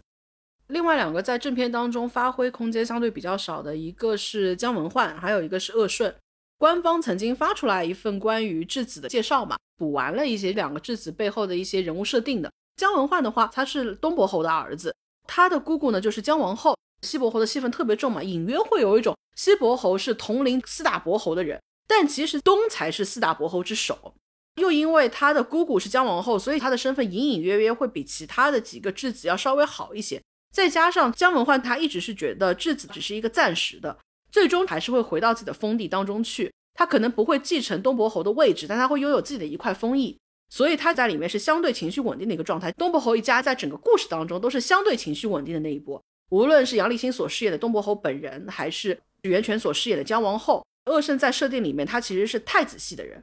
他的姐姐会嫁给殷商太子，而且在原本的设定当中，他的哥哥其实是病逝了，这就会对鄂胜的人生造成一个很微妙的影响。他如果说姐姐要嫁给殷商太子的话，他的地位可能隐隐会在姜文焕之上，所以他是在质子旅当中是享有某种隐性特权的人。但是当整个地位身份扭转之后，他在里面就会变得很尴尬。而如果他的哥哥病逝了，就会给这个处于尴尬情境当中的年轻人一个新的暗示，就是也许我可以等我的父亲来接我回家，因为我本来是次子嘛。如果家里的长子已经死了，那么我有可能是要回去继承伯侯之位的。所以在这个故事当中，洛胜变得越来越沉默，而就是这样一个最沉默的人，他是第一个选择挥剑刺向纣王的，因为纣王破灭了他可以回家的想法。我不知道大家有没有注意到，就是每一个质子他们的那个裙摆都是自己封邑的颜色。中间的殷郊，它是白色嘛，他是王族，殷商上白，所以他穿的是白色的。姬发的话，他穿的是玄黄的颜色。他所属的西岐，他其实就是以土地、麦穗、农耕为主的。鄂顺那一家子比较气势汹汹的，一开始说你们不反，我也要反的。我插一句，你看啊，鄂顺其实跟他父亲他们两个的性格是像的。他父亲是第一开始要反的人，鄂顺也是第一个向王去挥剑的人。你就大概能够明白鄂顺的性格，但是他为什么沉默寡言呢？就是刚刚葛阿姐补足的那些，他看不清了。对他应该是一个暴脾气的，就为什么你不去杀？就一开始的那场戏。对，所以那句话交给他来说就是很合理。所以我觉得这个戏啊，这些小细节都特别有意思。他们家的话，他的父亲就是穿红色衣服的南伯侯，代表就是五行当中的火。东伯侯，也就是姜王后所在的家族，他们身上穿的都是青绿色的衣服。姜王后，她在自己的庭院当中跟殷郊等着殷寿来，而殷寿没有来。那一个私人状态下的姜王后，她穿的就是一件青绿色的衣服。青绿色的衣服是她家乡的颜色。这个细节真的特别的好。她在所有众人面前出现的时候，她永远穿的是殷商最崇尚的白色。但是当她回到自己的生活中去的时候，她穿的是她家族的颜色，穿的是她家乡的颜色。这个女人的一生，你完全可以脑补出来，她是一个如此克己的一个人，而她死的又如此的暴烈。北方的崇云彪的父亲，北虫那边是上虎，那彪子就是很虎嘛。他们崇尚的是灰黑色，而且其实这几个颜色、这几个元素全部都出现在了“封神”那两个字里面。剧组用心是真的用心啊，但是。这些用心呢，就是默默用心啊。关键就是“封神”这两个字，而且刚刚讲完了之后，我又去找图去看了，看不出来，就很像我在做剪辑的时候做了一些精致的无用功，就没有人能够听得出来。每一次的片头曲跟片尾曲，左小姐啊都是精心挑选，评论当中 无人应和，无人发现，还是偶尔有人发现的，只是发现的比较少。我每次我都会得意的去跟葛小姐说，你看我这里配的是什么什么什么歌词，然后葛小姐说好，而且还是经常能够发现这些妙处的，并且给予左小姐极大的情绪回应的。谢谢葛小姐。不客气。但是封神确实是讲了我也发现不了。哎，我真的是觉得很可惜，为什么很努力的再去推荐自己的朋友去看，我是始终是会被一些笨拙的努力打动的。这些努力如果不被看到的话，它实在是太让人遗憾了。因为我不是那么相信人的人，一旦有一些技巧被发现，一些更聪明的路径被发现，大家都是偷懒的，大家一定会去选择那条最轻松的路的。因为谁会那么蠢呢？永远去绕路去走呢？所以可能这个东西如果这次不被人看到，以后就不会这么做了。以后就不会再有这么大的投入了。有一些东西值得被看到，就比如说，你不要说“封神”这个字没有人注意到了，就是我们聊了那么久的质子旅，大家有注意到质子旅其实是有自己的图腾的嘛？真的气死个人了！殷商的整个图腾是饕餮嘛？质子旅的那一个图腾非常的妙，质子旅的那个图腾是一只饕餮，它正在吃年轻的贵族青年武士，嘴巴已经张开了，死死的咬在了那个贵族青年武士的头顶上。它既像是一个要去操纵傀儡的饕餮，它也像是一个贪食暴怒的饕餮，食人而未厌，已经张口要吃你了，但它没有把你吞下去。这个图腾本身就完美的去诠释了阴兽跟这些质子的关系。葛小姐，你能把这个图腾发给我看一下吗？你真的完全没有看到过？搜我都搜不到这个，我都没有看到过。太离谱了吧！我我发给你啊，左小姐真的完全没有看到过吗？没有看到过，而且我这两天已经信誓旦旦的跟葛小姐说，不用给我发那么多物料，你发的我都看过了。天呐！而且我稍微补充一个，刚刚葛小姐不是蛮长时间之前就在讲说，在最开始的以素全孝为主的这场戏里面，其实交代了非常非常多的细节跟人物形象嘛。你会发现，从仅有的几句词里面，他也能够。稍稍带出一点，比如说像姬发的人物形象，自我介绍的时候，他说的话就很姬发。我是西伯侯之子，殷商王家侍卫姬发（括号骄傲）。旁边是殷郊，他是我的好朋友。你看，就是好朋友、好兄弟。殷商王家侍卫姬发，这种骄傲感就是姬发这个人孩子起的一种骄傲的小学生的形象。他在讲到殷寿的时候，他永远说他是大英雄。大英雄这三个字，只有小学生讲，你才觉得它合理。你一旦变成高中生，说我想成为一个大英雄，大家都觉得你神经病，你脑子有毛病。只有小学生，他就可以骄傲的讲，我要成为大英雄，我崇敬的人也是大英雄，都是我欺负别人，所有人都知道不是他欺负别人，他可能欺负过别人，但是别人一定也欺负过他，他不是这里面最占上风的一个。但是他在哥哥面前那种嘴硬，他哥哥是不拆穿的。就还有一个最开始的时候，高姐给我看的，但是在正片里面被剪掉的。哥哥把他的马给他拉来之后，他跳到马上，他有一个像孩子一样趴到马上的动作。正片里面其实是从后面拍的，所以他留下来的只是一个激发前倾了一下的一个动作。清晰吧，左小姐？从旗帜到盾牌，所有的图腾全部都很清晰的去展现了这个设计。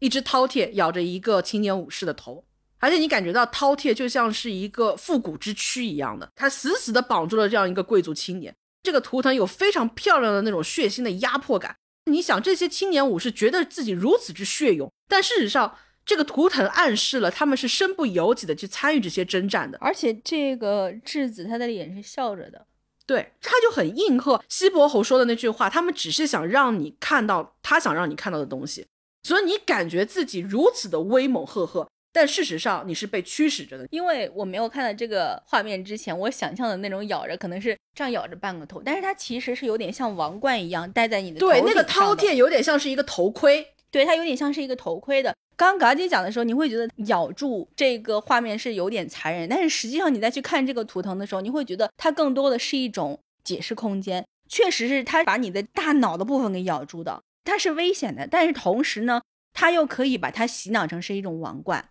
是一种权利。哎呦，封神有意思的地方就是在于，我觉得封神有意思的地方都要变成我今天的固定句式了。就它确实在设定上面是花了力气的。有一些片子烂，是因为它只是做出了那个形，但是你往里一看吧，你觉得它哪儿哪儿都漏风，它哪儿哪儿都透着气。但是封神是在于它的视觉确实是统一的。包括这个虽然涉及到对演员的物化，但是我觉得沃尔善的封神训练营其实是把这些素人的演员训练成了符合他整体美学系统的一部分，这个是非常傲慢、非常具有掌控欲的。但他同时需要你投入极高的成本，你得从零去塑造一个人。真的，但凡如果沃尔善长成徐克那个样子，表姐可能也磕上了。就是因为这个，他会在很多不会在正片里面出现的地方做一些所谓的一些内涵的塑造，他会让这些演员去上文化课，他要去学历史，他要去感受这个时代，去理解弑父，去理解神话。为了要让他们成为一个这样的人，给他们的要求，就比如说在骑马跟射箭上面，所有人达到的水准都是超出这个表演所应该达到的那个水准。对，就像大家基本上看过一遍之后都会有印象的，在最后姬发离开朝歌的时候，他回身要去射崇印镖那一箭嘛，那个动作场景哇，非常的漂亮。就他首先要从高台上面跳下来，在跳下来的时候，演员反手抓剑刺进那个饕餮的脖子，借由饕餮脖子那个力道，把自己再弹到马背上去，骑上马背之后，不断的向前奔驰，双手托缰，拿着马剑回身射向崇印镖，一气呵成。哦，非常的漂亮，而且这个东西就是你如果不是演员，真的精于骑射，你根本拍不出那样的一个动作。日常在很多的拍摄当中，有太多的镜头的设计要规避演员本身的短板了。但是在这个剧组里面，所有东西都不可能去迁就演员本身，都是需要演员把自己锻造成能够符合这个镜头拍摄要求的这一部分。而这个东西，我觉得就是应该应当应分的。而在当下的娱乐体系当中，它都变得太难得了。我们所有人都会觉得说，你让一个演员要保持这种白纸的状态，保持这种新鲜度，等一个电影的上映，在这个演员青春年华所谓的最好的年纪，是很浪费、很奢侈的一件事情。但是像纳然、像于适他们就是这么做了，当然是因为有合约的牵制，但是在另外一种程度上，你说它是一种牺牲也好，或者你说它是一种背后的努力也好，我都觉得在这个时候已经是一种非常非常奢侈的事情了。就是你需要让这个演员，起码在拍摄的那段时间，他是真信的，他是真这么做的。而且你去看那个幕后的时候，你会发现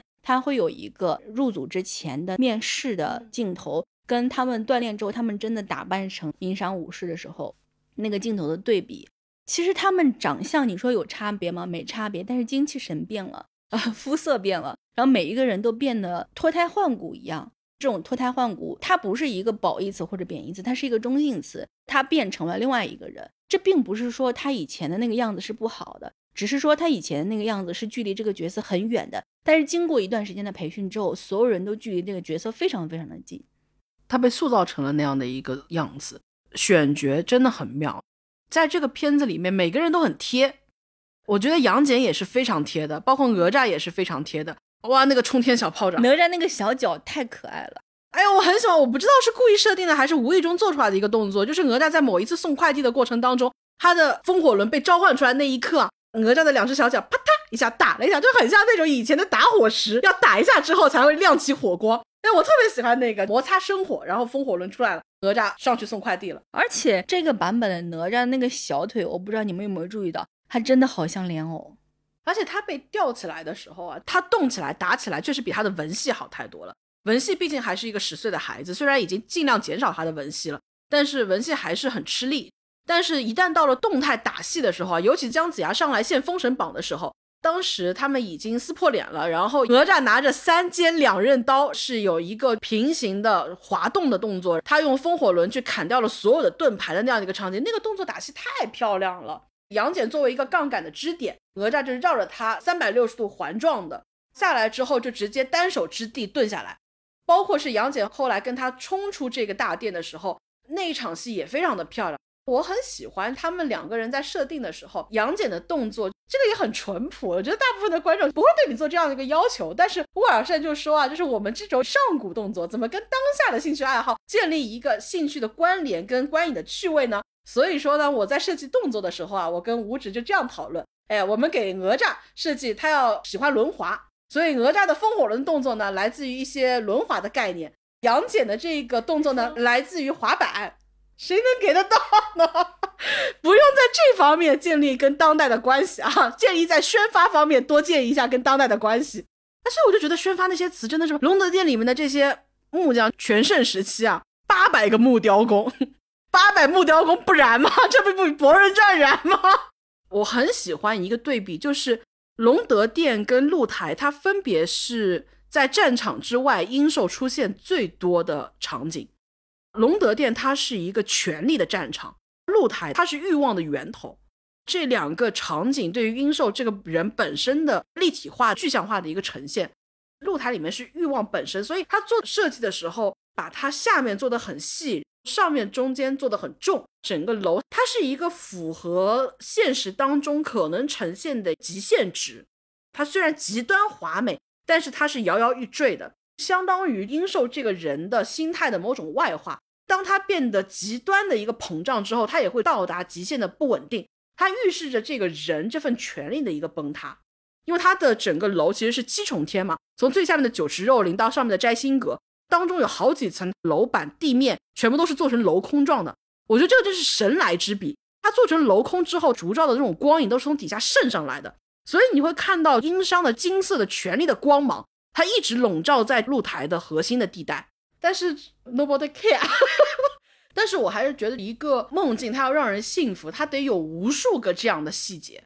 看到的时候你才会觉得哇，你有一些可以去回味、可咀嚼的空间。像隆德殿的那一场弑父的戏，我觉得那场戏的漂亮就是在于第一遍看的时候，我其实真的谈不上喜欢。我特别喜欢一个评论，就是说为什么说封神节奏慢呢？封神可以在五分钟里面杀三个蝶，他的情绪很高涨。你想那样的一个场景，他极端到什么样的程度？他是有四对父子，九个角色，他有那么多的父子，但是殷寿的儿子是缺席的。这场戏里面不放殷郊，就会更加凸显殷寿是个孤家寡人，因为殷寿的心里面并没有父亲，并没有儿子。他对于父亲是父亲把他给隔绝在外了，但是对于儿子是他自己隔绝在外了，所以他把自己带入的就是一个在西伯侯面前。我如此羡慕着你，因为我没有一个好的父亲，我也没有一个好的儿子。我要你们所有人都要感受这种状态。他把自己的情绪投射在了这四个质子身上，曾经没有对他父亲做的这个东西，他要你们这些质子去完成。我杀不掉一个父亲，我要你们杀掉自己的父亲，我要天下的父亲全部都在我面前死绝。你想，他对四大伯侯能仇恨到什么样的程度？除了对王权本身的控制欲之外。其实四大伯侯在那儿之前没有对他造成直接的利益冲突，而所谓的谋反，以东伯侯、北伯侯为首，其实已经向他臣服了。西伯侯的态度可能相对明确，西伯侯他就是有一个设计，我觉得很有意思。西伯侯，你看他是一个那么柔软的人，所以他没有像冀州苏护那样，冀州苏护是非常直接的，就是说冀州苏氏永不朝商。但是真正在后续里面把永不朝商这个动作呈现出来的是谁？是西伯侯，他借用算卦这样的一个场景的设计。他让自己巧妙的是侧坐在那边的，所以他其实通过这样的一个姿势表达了他对于殷寿的不认可，而他的这个不认可就是四个字：永不朝上。所以殷寿他的愤恨其实是被这几个人给点燃的，在殷寿的心中，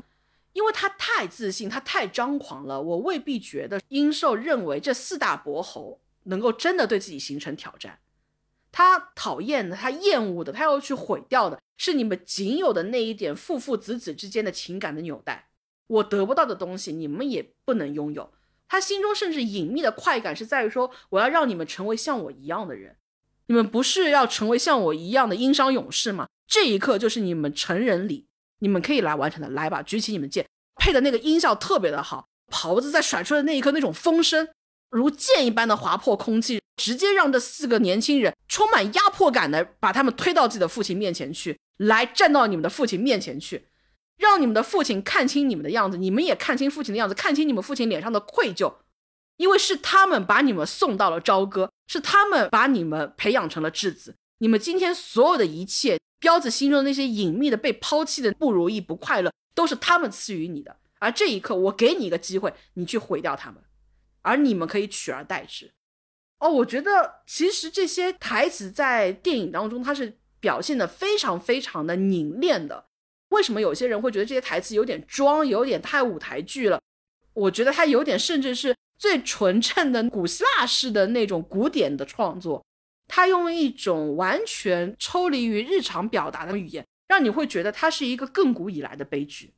就是像这样的悲剧，它不只是发生在隆德殿里面，它其实发生在一代又一代的王权斗争。人与天命的斗争当中，它是反复发生的。所以，就为什么要在这样的一个场合当中是使用一些舞台的调度？它会让这个场景具有两层视角。你会发现他在拍的时候有两个镜头是反复出现的，一个是以激发的视野看过去，那个视野他是用斯坦尼康拍的，他随着激发的目线在动，他所有的信仰在那一刻出现了极大的裂缝，而他来不及去缝合这些东西，而他在前一天晚上刚那么信誓旦旦的去指责他的父亲，去说你诬陷了大王，大王是一个英雄，而你为什么要凭占卜去做这件事情？他是把自己的父亲带到了这样的一个无间地狱当中的。他用电影化的视角，把这个人的情绪，他那一刻的犹疑，他的质疑，所有东西都表现出。但是对于观众来讲，那个视角是什么我特别喜欢。当殷寿把这四个年轻人推到他们父亲面前的时候，同时给了一个上帝视角的机位，那些王家侍卫们直接就冲进来，整个隆德殿四对父子加一个帝王，再加外部这些时刻准备杀伐征战的士兵们，观众的视角是从顶上看下去的，你在俯瞰着这所有的人，这是一个非常非常舞台戏剧的视角。观众他是开着上帝之眼去看你们所有人在那个刹那做出的选择的，而且在排的时候，乌尔善在他的采访里面其实有提到过，他是让每个人带妆，让舞台的方式去排这些人。你每个人在那一刻你要设计什么样的戏？比如说李雪健老师他要去设计他永不朝商的那个细节动作，比如说于是他的眼神要从哪里到哪里，他是让每一个人走一遍的。当所有人用舞台的方式全部都走一遍之后，他跟摄像老师再去判断哪样一个镜头是可以把这种情绪给放大的。他排的方式，他演的方式其实都非常的舞台。而这个东西在那一刻，我觉得那场弑父的戏它就是适合舞台的，因为它高度戏剧化。你试图让它变得日常跟合理，反而会让你这个东西变得不合理。如果说你把它抽离于当下的那个场景，让它变成一个亘古以来的悲剧，它反而就会变得合理。这其实就有点像以前我们聊到过的罗密欧跟朱丽叶。年轻的少男少女的故事，一旦你要把他们放到一个非常合理的场景当中去，不断的去铺垫他们两个怎么样相爱的细节跟故事的话，你会觉得越来越难以融进去，因为怎么样的相识跟相遇都很难让两个人马上决定去死。就跟鲁道夫里面，他要带着玛丽马上去死，玛丽如果不是一个十六岁的女孩子，她根本不会冲动到要跟一个刚刚相爱的人去殉情的，所以她一定是一个戏剧化的悲剧。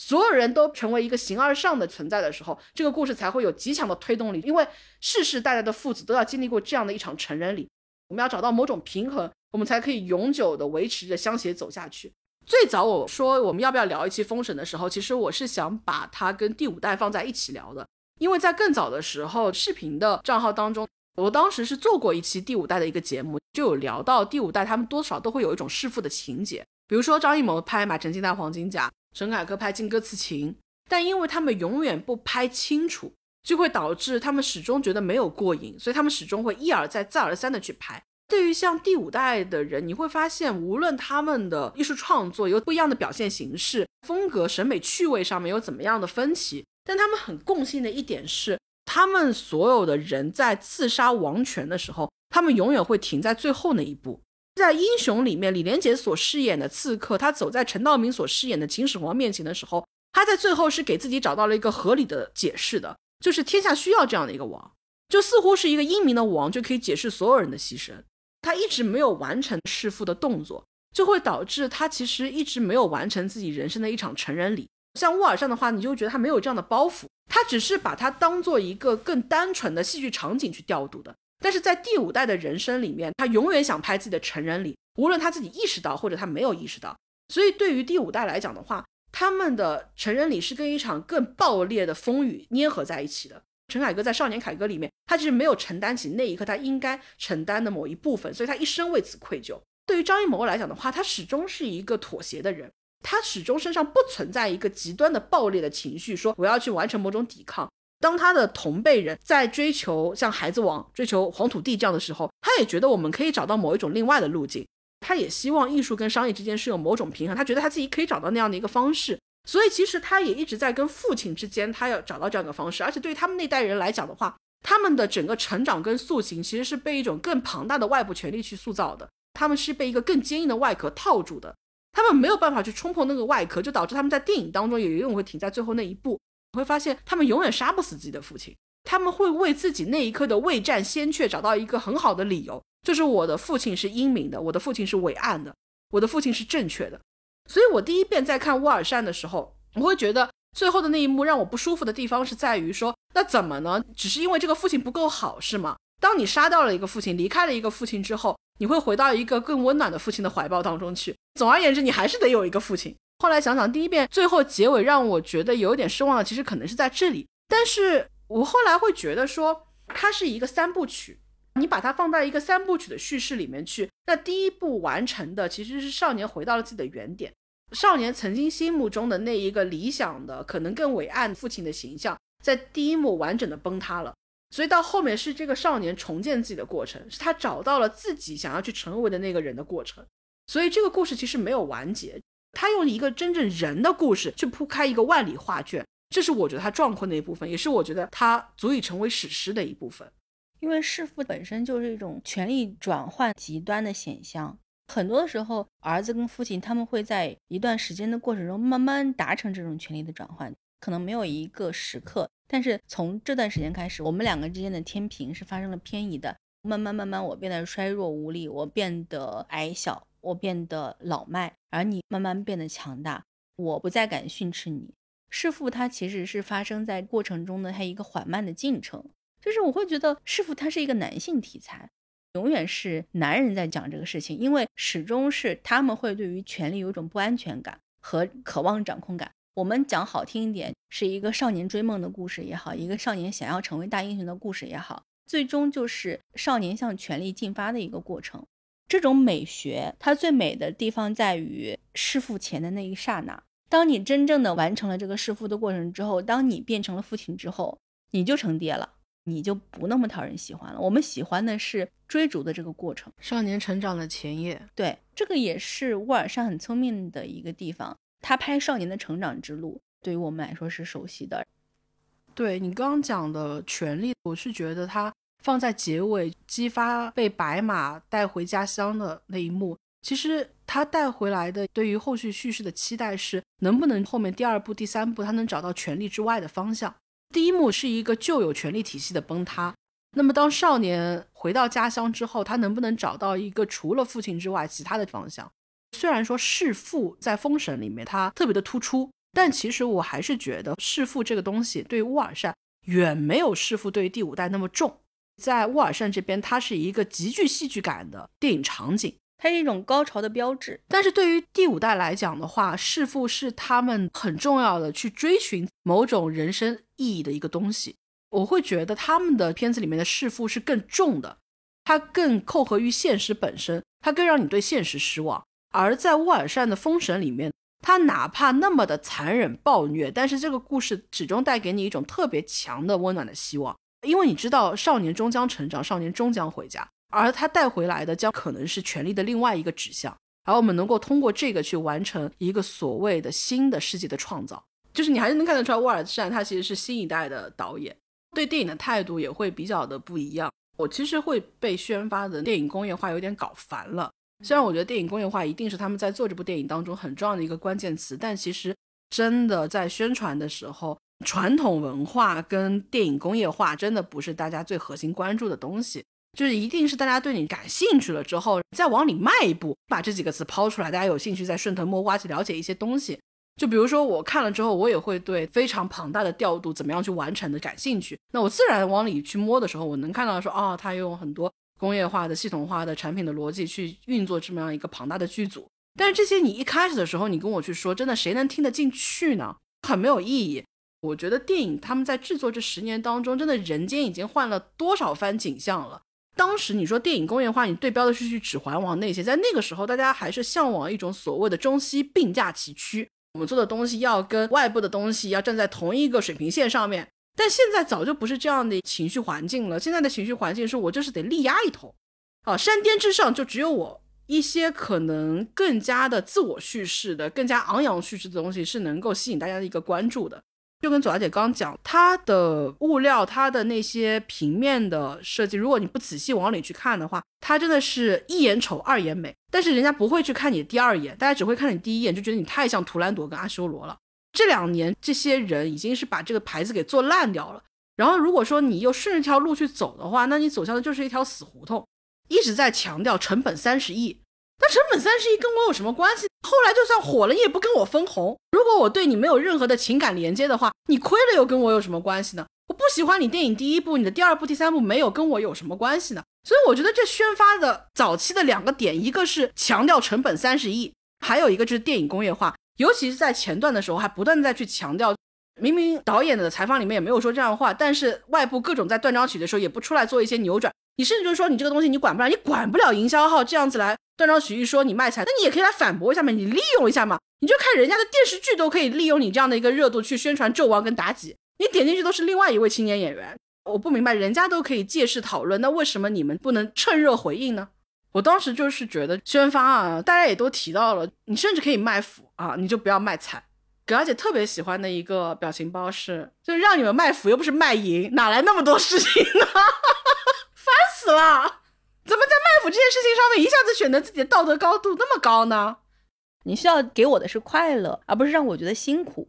我后面看到一些小段子，我是很开心的。哪怕你提供一些这种小段子的素材给我们，让我感受的这种快乐，然后我会愉快的加入到这种小段子的创作也好，或者是说小段子的传播也好。能够吸引住大家的，大家就会对于这个段子背后它的那个世界是感兴趣的。有的时候，你其实可能就是因为一个段子拉到影院去的，就好像现在已经收官，之前讨论度非常高的一部电视剧，大家就是因为骨科也好，伪骨科也好，一个小的片段，先不说这个片段怎么样，大家喜欢这个东西，然后大家真的会去看这部剧，这部剧自己没撑住，到最后它的口碑滑铁卢。但是实际上，它还是造成了很大的讨论度。这种东西都不提供给我们，我们怎么去做饭呢？怎么去炒菜呢？我们什么都没有。对啊，而且退一万步来讲，你把物料准备好，你想激发的这样的一个人设，它难道不可口不美味吗？就这么多年了，电影里面那么难得的花那么大的价钱培养出来的一个主演，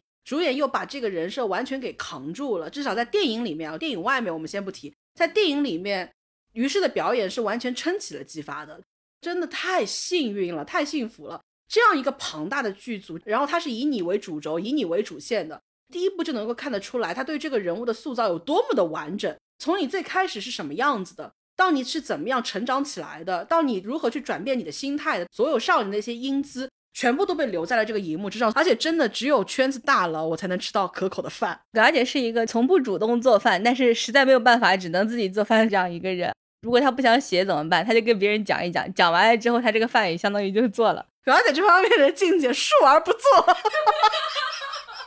我会特别喜欢两种状态跟结局，因为我是一个冰美学爱好者嘛。一种就是这个人他其实从小什么都明白，他是一个起悟特别特别早的人，他会对于人间过早过早的失望，所以他进入到他的青春时代的时候，他就已经是一个非常凉薄的人了。他其实很难很难，因为什么事情燃起他的兴趣？可能他会因为一个人或一件事情重新鼓足勇气，但是这一次可能也就是他人生里面唯一一次了。如果这件事这个人让他失望了，那他以后就不会再有任何的可能性变得快乐了。他以后都不想为自己活着了。他当然可以为别人活着，但是这种为别人活着，他也是一个很淡的，它可以是一种责任，或者是一种不得不。就比如说。他因为一点不忍心，他不得不救了一个孩子。那他也会好好的把这个孩子抚养到十八岁。但是到了十八岁之后，他可以不顾这个孩子的任何情绪去死。第二类就是他是一个非常非常幸福，从小因为被呵护的太好了，以至于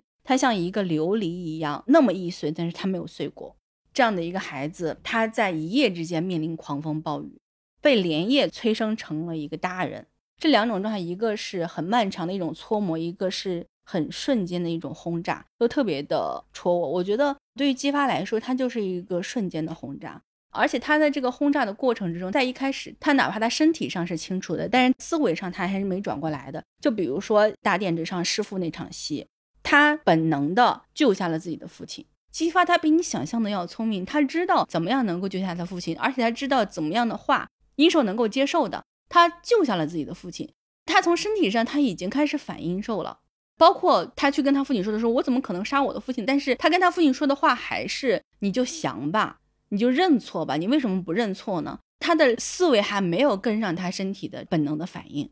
包括当时他去扔封神榜的时候，他做的所有的本能的选择都是正确的，但是他的精神有一点迟滞于他本能的成长的，本能的反应就是因为他的父亲跟他的哥哥从小对他良好的保护，他知善恶，只是他被误导了。他被影响了，他被重塑了，身体的这种重新的觉醒其实是先于他的精神的。我觉得这一点就是在剧本的创作上，它是相当的合理，而且符合一个人的精神状态。很多时候，我们要想一件事情，我们要通过说，但是我们去动作一件事情，我们不需要任何的思考。有些事情你想不清楚的，可能需要在不断的叙述过程中，慢慢才意识到我变成了什么样子。但是你这个变化，早在你说出来之前，早在你想到之前，早就已经发生了。姬发在这部电影里面有非常多一闪而过的一些小细节，但这些细节其实都是非常妙的，去支撑了人物一点一点的转变的。这个剧本的好是在于没有一个人他是陡然之间转变的，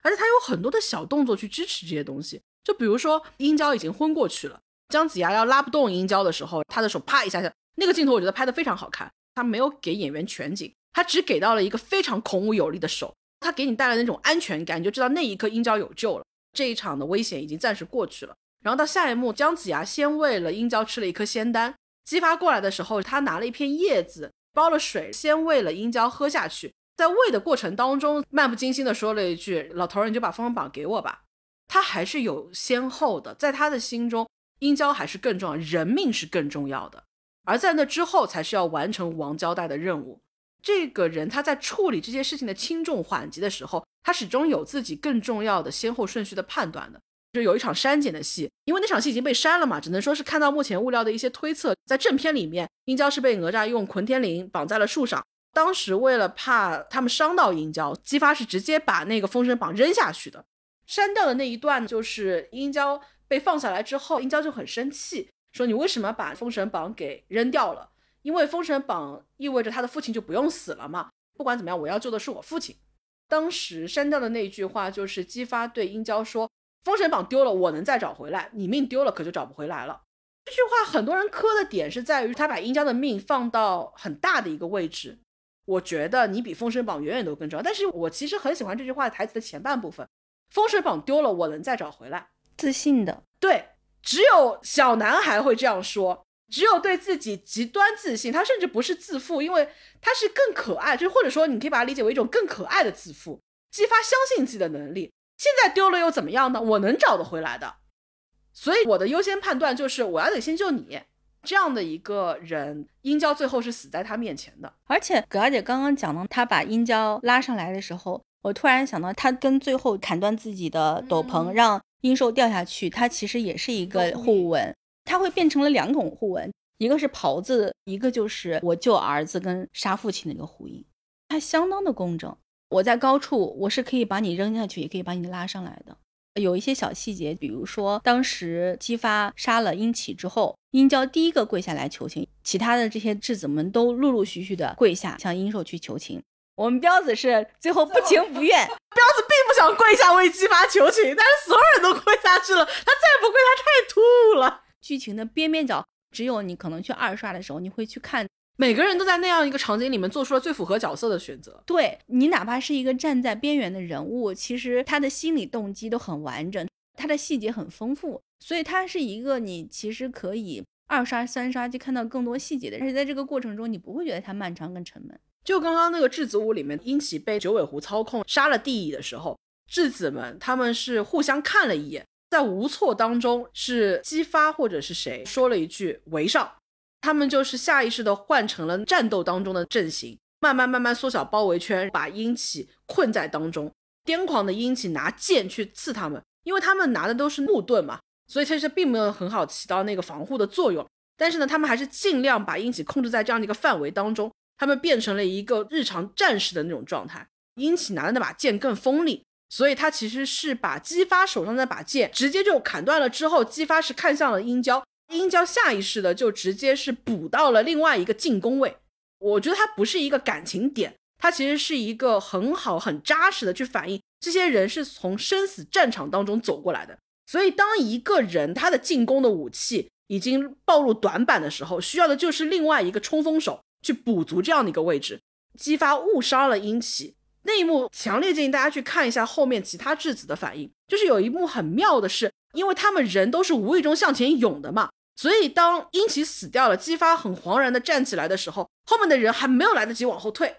聪明一点的愣了一下，赶紧往后撤了，然后有一个还愣神在那边，他自己都没有反应过来，人群当中已经有一个退到第二层的，盾牌当中伸出了一只手，把他往后一拉，然后他下意识的退到了后面的人群当中去。这个当然有可能啊，是演员调度走位错了，有人赶紧提醒他。但是我觉得你放在这样的一个场合里面，其实非常的恰当。人群中的小鸡发跟小鹰娇，大家平时在战斗的过程中，或者是面见鹰兽的过程之中，他们就是这么做的，这就是伙伴的日常。对，而且这个真的是画面当中太不惹眼的一部分了，因为那个时候所有的戏剧焦点其实是在姬发身上，你就看到很边角是有一个小战士，他愣神了，就赶紧后排有人把他拉到后面去。他就隐匿到了人群当中去，他就不会成为像彪子一样扎眼的存在了。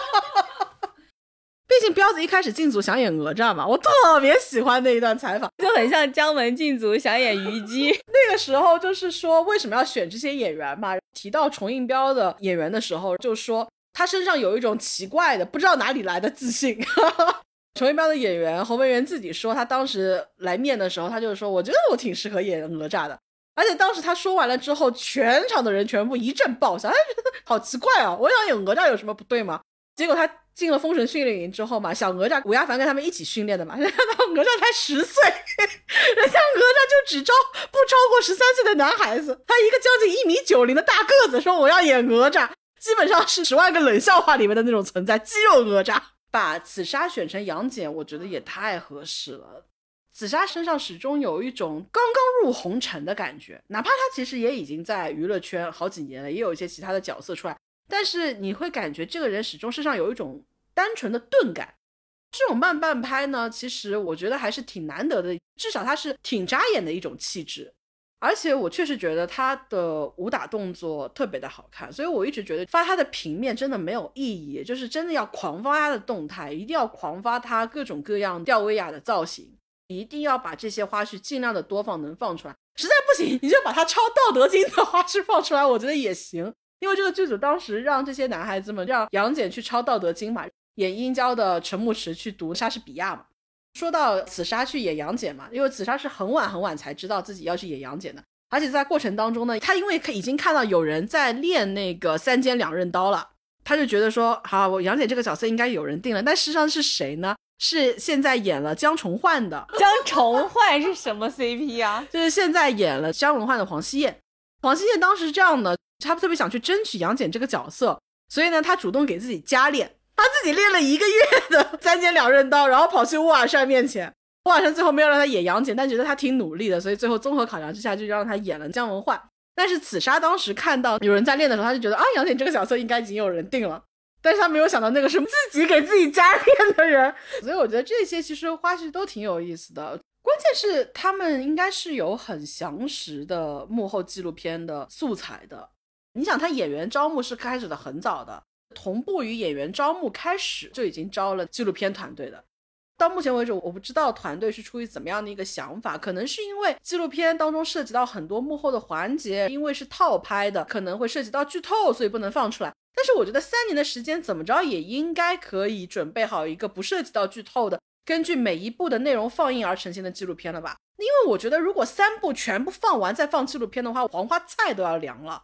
得多有自信呢？觉得说人家能看完你三部片之后再对你的幕后产生兴趣呢？幕后难道不是为了让大家更好的去关注到你这部片子本身吗？我就觉得这些思路其实都很滞后。首先，我觉得妲己的那一张定妆照确实是很不吸引人。妲己跟杨戬的问题一样，就他们一定是动态更吸引人的。在电影里面的时候，他从马车里面爬出来就已经抓到我了。那段爬行的动作真的就是非常漂亮，而且正因为它是瘦态的，所以你听到这样的一个小动物说我要与你共享长生的时候，它到最后对纣王不是一个正常的所谓人的爱恋，它是一种宠物对主人的依恋。它虽然使用的是妲己的身体，但是它真正的宿主是殷寿。所以你看，当它感觉到危险的时候，动效是做的很细致的。这只小狐狸它是飞机耳的，就是如果你养过小动物，你就知道，动物感觉到惊恐的时候，它的耳朵是变成飞机耳的样子的。殷郊跟他对打的时候嘛，他有一个出来的动作，我不知道大家还记不记得，殷郊的整个身体是倾斜的，然后殷郊一把刀刺下去的时候，正好是形成了一个三角形的空隙，妲己是从那个三角形的空隙里面钻出来的。这就是一个非常动物性的动作，它不是一个人的动作。我不知道大家有没有关注过报喜的海报，完全的不吸引人。但它海报嘛，做又是做的挺认真的。那张太极的海报其实是把所有的主要角色、重头戏、重场戏全部都放进去了。甚至大家现在去推测姬发跟殷郊后来会不会在战场上站到对立面的时候，推测的根据也是有一个三头六臂的一团幻影，跟着一个骑马的少年英姿，其实他们是处于对立面。但是怎么能觉得说这个东西大家就能看得进去呢？过于庞大的信息量，其实它就是一个无效信息，这些东西就是无效传播。真的只有大家喜欢上了之后，你得先用一些钩子把它勾进来，大家才能去了解你里面每一幕在想什么。包括在每一个主要人物角色海报里面，背后不是都是那些云雾嘛？那个小狐狸是出现在每一张人物海报里面的，就代表着妲己是作为搅动朝歌风云的人，就是他自己啊，做这种阅读理解题特别特别开心。我也觉得这部电影运气不错，它在暑期档上其实是蛮正确的一个决定。如果说是在春节档跟国庆档的话，我觉得基本上就废了，因为春节档跟国庆档全部都是靠前几天去提票房提气的。如果你前几天的票房不好的话，给到你的一个后续周期就很短了。因为国庆之后、春节之后大家都要去上班了，暑期档其实你还是可以有一个相对空余的周期，可以拉长战线，才让你到了今天七月三十号了吧，可以慢慢等到你条曲线平缓的慢慢拉高。确实很危险。如果不是这个片子本身质地够硬的话，很难得到这样的一个喘息的机会的。而且昨天七月二十九号这一天，它的票房是一点五八，是前面所有的这些天里面最高的一天。明显感觉就是它是起势不是很好，但是到现在好像慢慢的大家感觉到了它的好。而且我是真的发现，大家去二刷、三刷甚至四刷的人是特别多的，因为我是看了两遍。我身边也有朋友是看完之后也会想要再去看一遍，而且你会看到很多的网友都会描述同样的一种心情，就是我在看完第一遍的时候，我觉得嗯不过如此，但是不知道为什么就想要去看第二遍。它是属于一种后劲儿很足的状态，就是因为像我们前面讲了这么多的，它有非常非常多的细节可以容你去一遍一遍的反刍，它有相对而言比较详实的支撑。还有相对而言比较踏实的剧本，你不会在看的过程之中，因为某一些巨大的瑕疵啊，影响观影的观感。你可以慢慢的去发现更多的东西，而且在你去发现更多的东西的过程之中，你自己去填补你的审美，在这个故事里的可能性，增加某一些趣味在这个故事里面发生的可能性，你去延展这个故事里面的细节。你去改变这个故事里面的可能，因为我觉得这个电影好的一点是它提供了一个非常非常好的材料，因为它材料足够好，你才有把它做成各种美味的食物的可能性和欲望。对啊，姬发这个人设多好啊！质子本身他就可以玩出很多的花样。质子旅的话，如果你稍微要娘素一点的话，那不就是一个童养媳设定吗？大家如果磕他跟殷寿的话，那就是一个小妈文学啊。就像那个《鬓边不是海棠红》里面，就仅仅的那几场戏，葛小姐就念到现在，那个真的很好。就是曹司令，我让你进曹家，你是用这样的方式进曹家吗？这句话不是可以天然的移植到殷郊身上吗？我让你进殷家，你就是这样进的吗？而且葛小姐真的很过分，就因为那几场小妈文学的戏，她要我去看这个剧，我真的是看不下去，我最后只看了 cut。鬓边这两个男演员，你就不要当，你真的不要当那个看，你就当正常的剧看。它是一部至少是一个我觉得及格的戏，正儿八经有形象的方向去演，其实这个戏反而比较好。但如果说你们带着那种心思去演的话，就真的穿起来穿起来。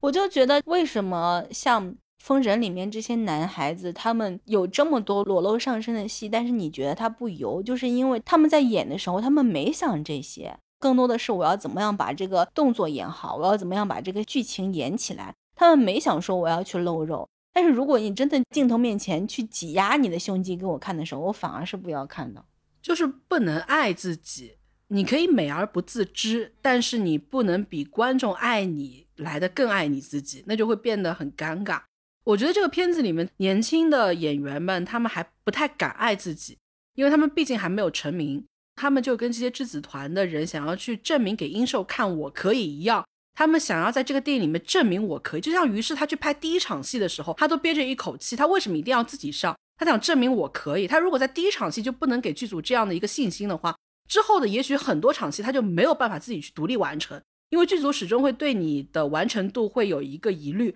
所以他很聪明的那一刻，就他那一场戏，他一定要给自己一个交代，也给剧组一个交代。你们选我没有选错，我可以完成这样的戏。如果第一天第一场我就可以这样高完成度的去完成它，那之后所有的戏你们都可以放心。而且你看他这样的想法就很激发啊，激发一定会这么做的。所以在那一刻，在演戏的过程之中，他就是变成了激发的。里面有一些演员真的是出场的戏份虽然不多，但是表演的很好。就除了像可能到目前为止大家都没有提过的高曙光，他就用短短的两场戏，短短的几个镜头，在那一刻你真的会觉得你替殷寿不服气，凭什么？就因为他是次子吗？他就一定要去臣服、附庸于一个如此庸碌无能的人吗？在那一刻你是能够代入、理解殷寿的愤怒跟不甘心的，而这种不甘心就支撑着你跟他的情感出现波动。高曙光的完成度非常的高，还有就是大家其实都在反复回味的杨乐。仅出场三场戏，然后全组白月光。因为杨乐跟杨立新他们两个都在这个里面，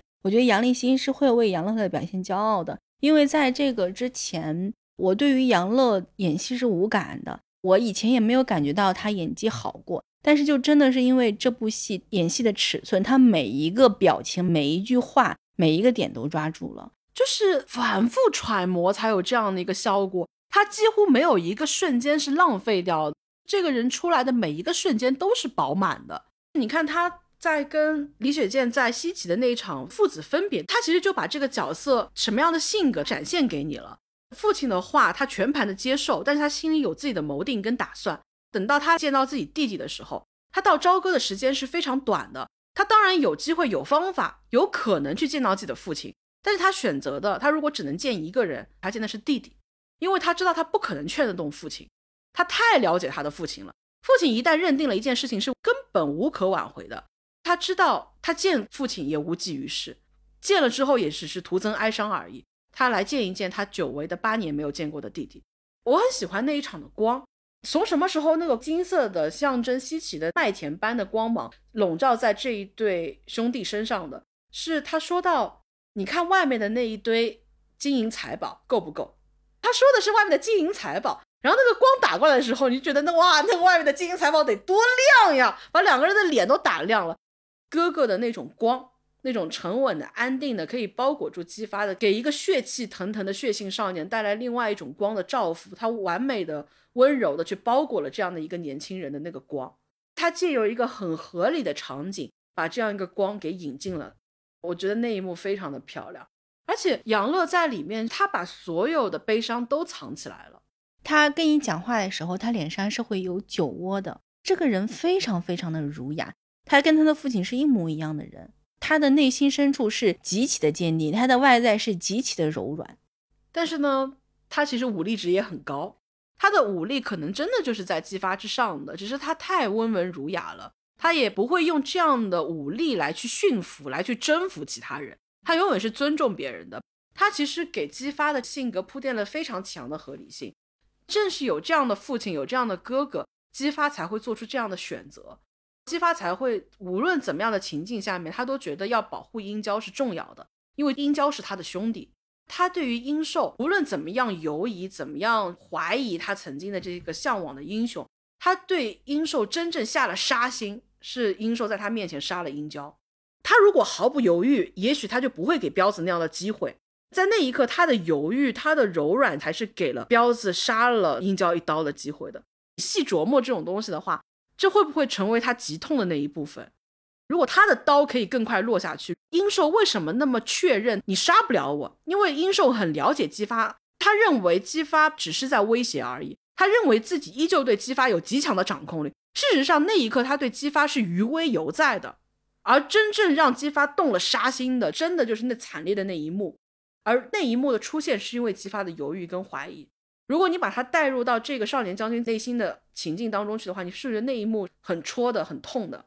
而且他回去之后，这些东西他很难跟别人说。他是回家了，但是家里面没有他的同伴了。所以你想，他在离开那个城门的时候，他在闭眼的那一个刹那，在那一刻的时候，他已经杀了殷寿了。如果说姜文焕那一箭真的是射在他身上的时候，是不是他之后就不用背负那么多了呢？他闭上眼的那一刻，他是不是也想卸下这个重担呢？有一个细节，我不知道左小姐有没有注意到，他们在冰天雪地里面看着妲己的时候，妲己不是回头嘛？回头殷寿不是在那边嘛？五个男孩子第一个下跪的是彪子，他们的下跪的速度其实是不一样的。第一个对后来的王权拜服的也是彪子，这些可能都未必是精心设计过的，但是我觉得这哪怕是巧合，也很有回味的余地。殷郊被带回去砍头的前一天晚上，从宗庙出来之后，你想那个时候姬发得干多少事情啊？首先他得去砍自己老爹的头，他得见到自己老爹，劝自己老爹回家，他得找另外一个东西伪装成他老爹的头。他得安排好去劝质子吕的那些兄弟们，得跟着我反，排兵布阵弄好。第二天早上带着这个头去见殷寿，这一个晚上得多忙呀！我脑海当中突然之间会出现一个场景，所以那一个晚上他很可能他来不及见殷郊。那一个晚上，殷郊会不会期待姬发去见他呢？他是一个会问姬发说我要怎么办，我该怎么办的人。而在他最痛心的那一刻，他身边一个兄弟都不在。而哪怕姬发那天晚上他去到了地牢，也很可能他不会走进去，他不会走向前，他可能会距离殷郊一段路，看一下那天晚上殷郊的状态，那会帮助他下定决心，他明天他真的得反，他一定要反，他一定要救殷郊。哪怕他真的走上去，那天晚上他会说什么呢？也许那一天晚上的时间短暂到他们来不及讨论任何人任何的事情，而就在几天几个月之前，他们可能都不会想到他们的余生可能会短暂到他们来不及去讨论任何人任何事。他们会以为自己有漫长的一生可以用以打闹，这种就会很戳我。少年的竹马竹马，所以你看，它里面又有童养媳，又有小妈文学，又有白月光文学，又有竹马竹马，又有父子，又有骨科，还有伪骨科。这样的片子到现在了，整整上映了将近十天了，才慢慢慢慢开始有一些产出，真的太苦了，真的太苦了。前期稍微有点耽误了，而且就是我觉得演员的遐想是重要的。所以这个时候我就觉得费翔真的很不错。费翔对于一些观众微妙性态的理解，别人跟他是断层的。他对于自己的这个时间点，他觉得为什么演这样的一个角色是恰好的。当然，他很欣赏这个本子是很重要的一部分，但同时他觉得这个契机合适也在于说他正好离开观众一段视线了。那么这个时间点里面，作为一个曾经被广大观众所熟识的一张面孔。观众的好奇、想象空间、陌生感都处于一种恰到好处的时候。看《封神》之前，我正好是把张艺谋的《满城尽带黄金甲》看了一遍。其实他有一些场景会让我想到《满城尽带黄金甲》。当然，我确实觉得，那在很久没有看的过程当中，我有一点在脑海当中把它给美化了。因为我在重温之前，我记得它没有大家说的那么差。但我看了之后呢，我就觉得它好像也没有我记忆中的反复回味的那么的好。费翔有一个细节我印象很深，他就觉得说疫情是一个难得他可以放纵自己的一个机会，但是呢，他会每过一个月打电话给剧组说这个电影大概什么时候上映，因为他要给自己留一个月的塑形的时间。如果说这个电影要上了，要配合宣传，他得让自己回到纣王的身形体态当中去。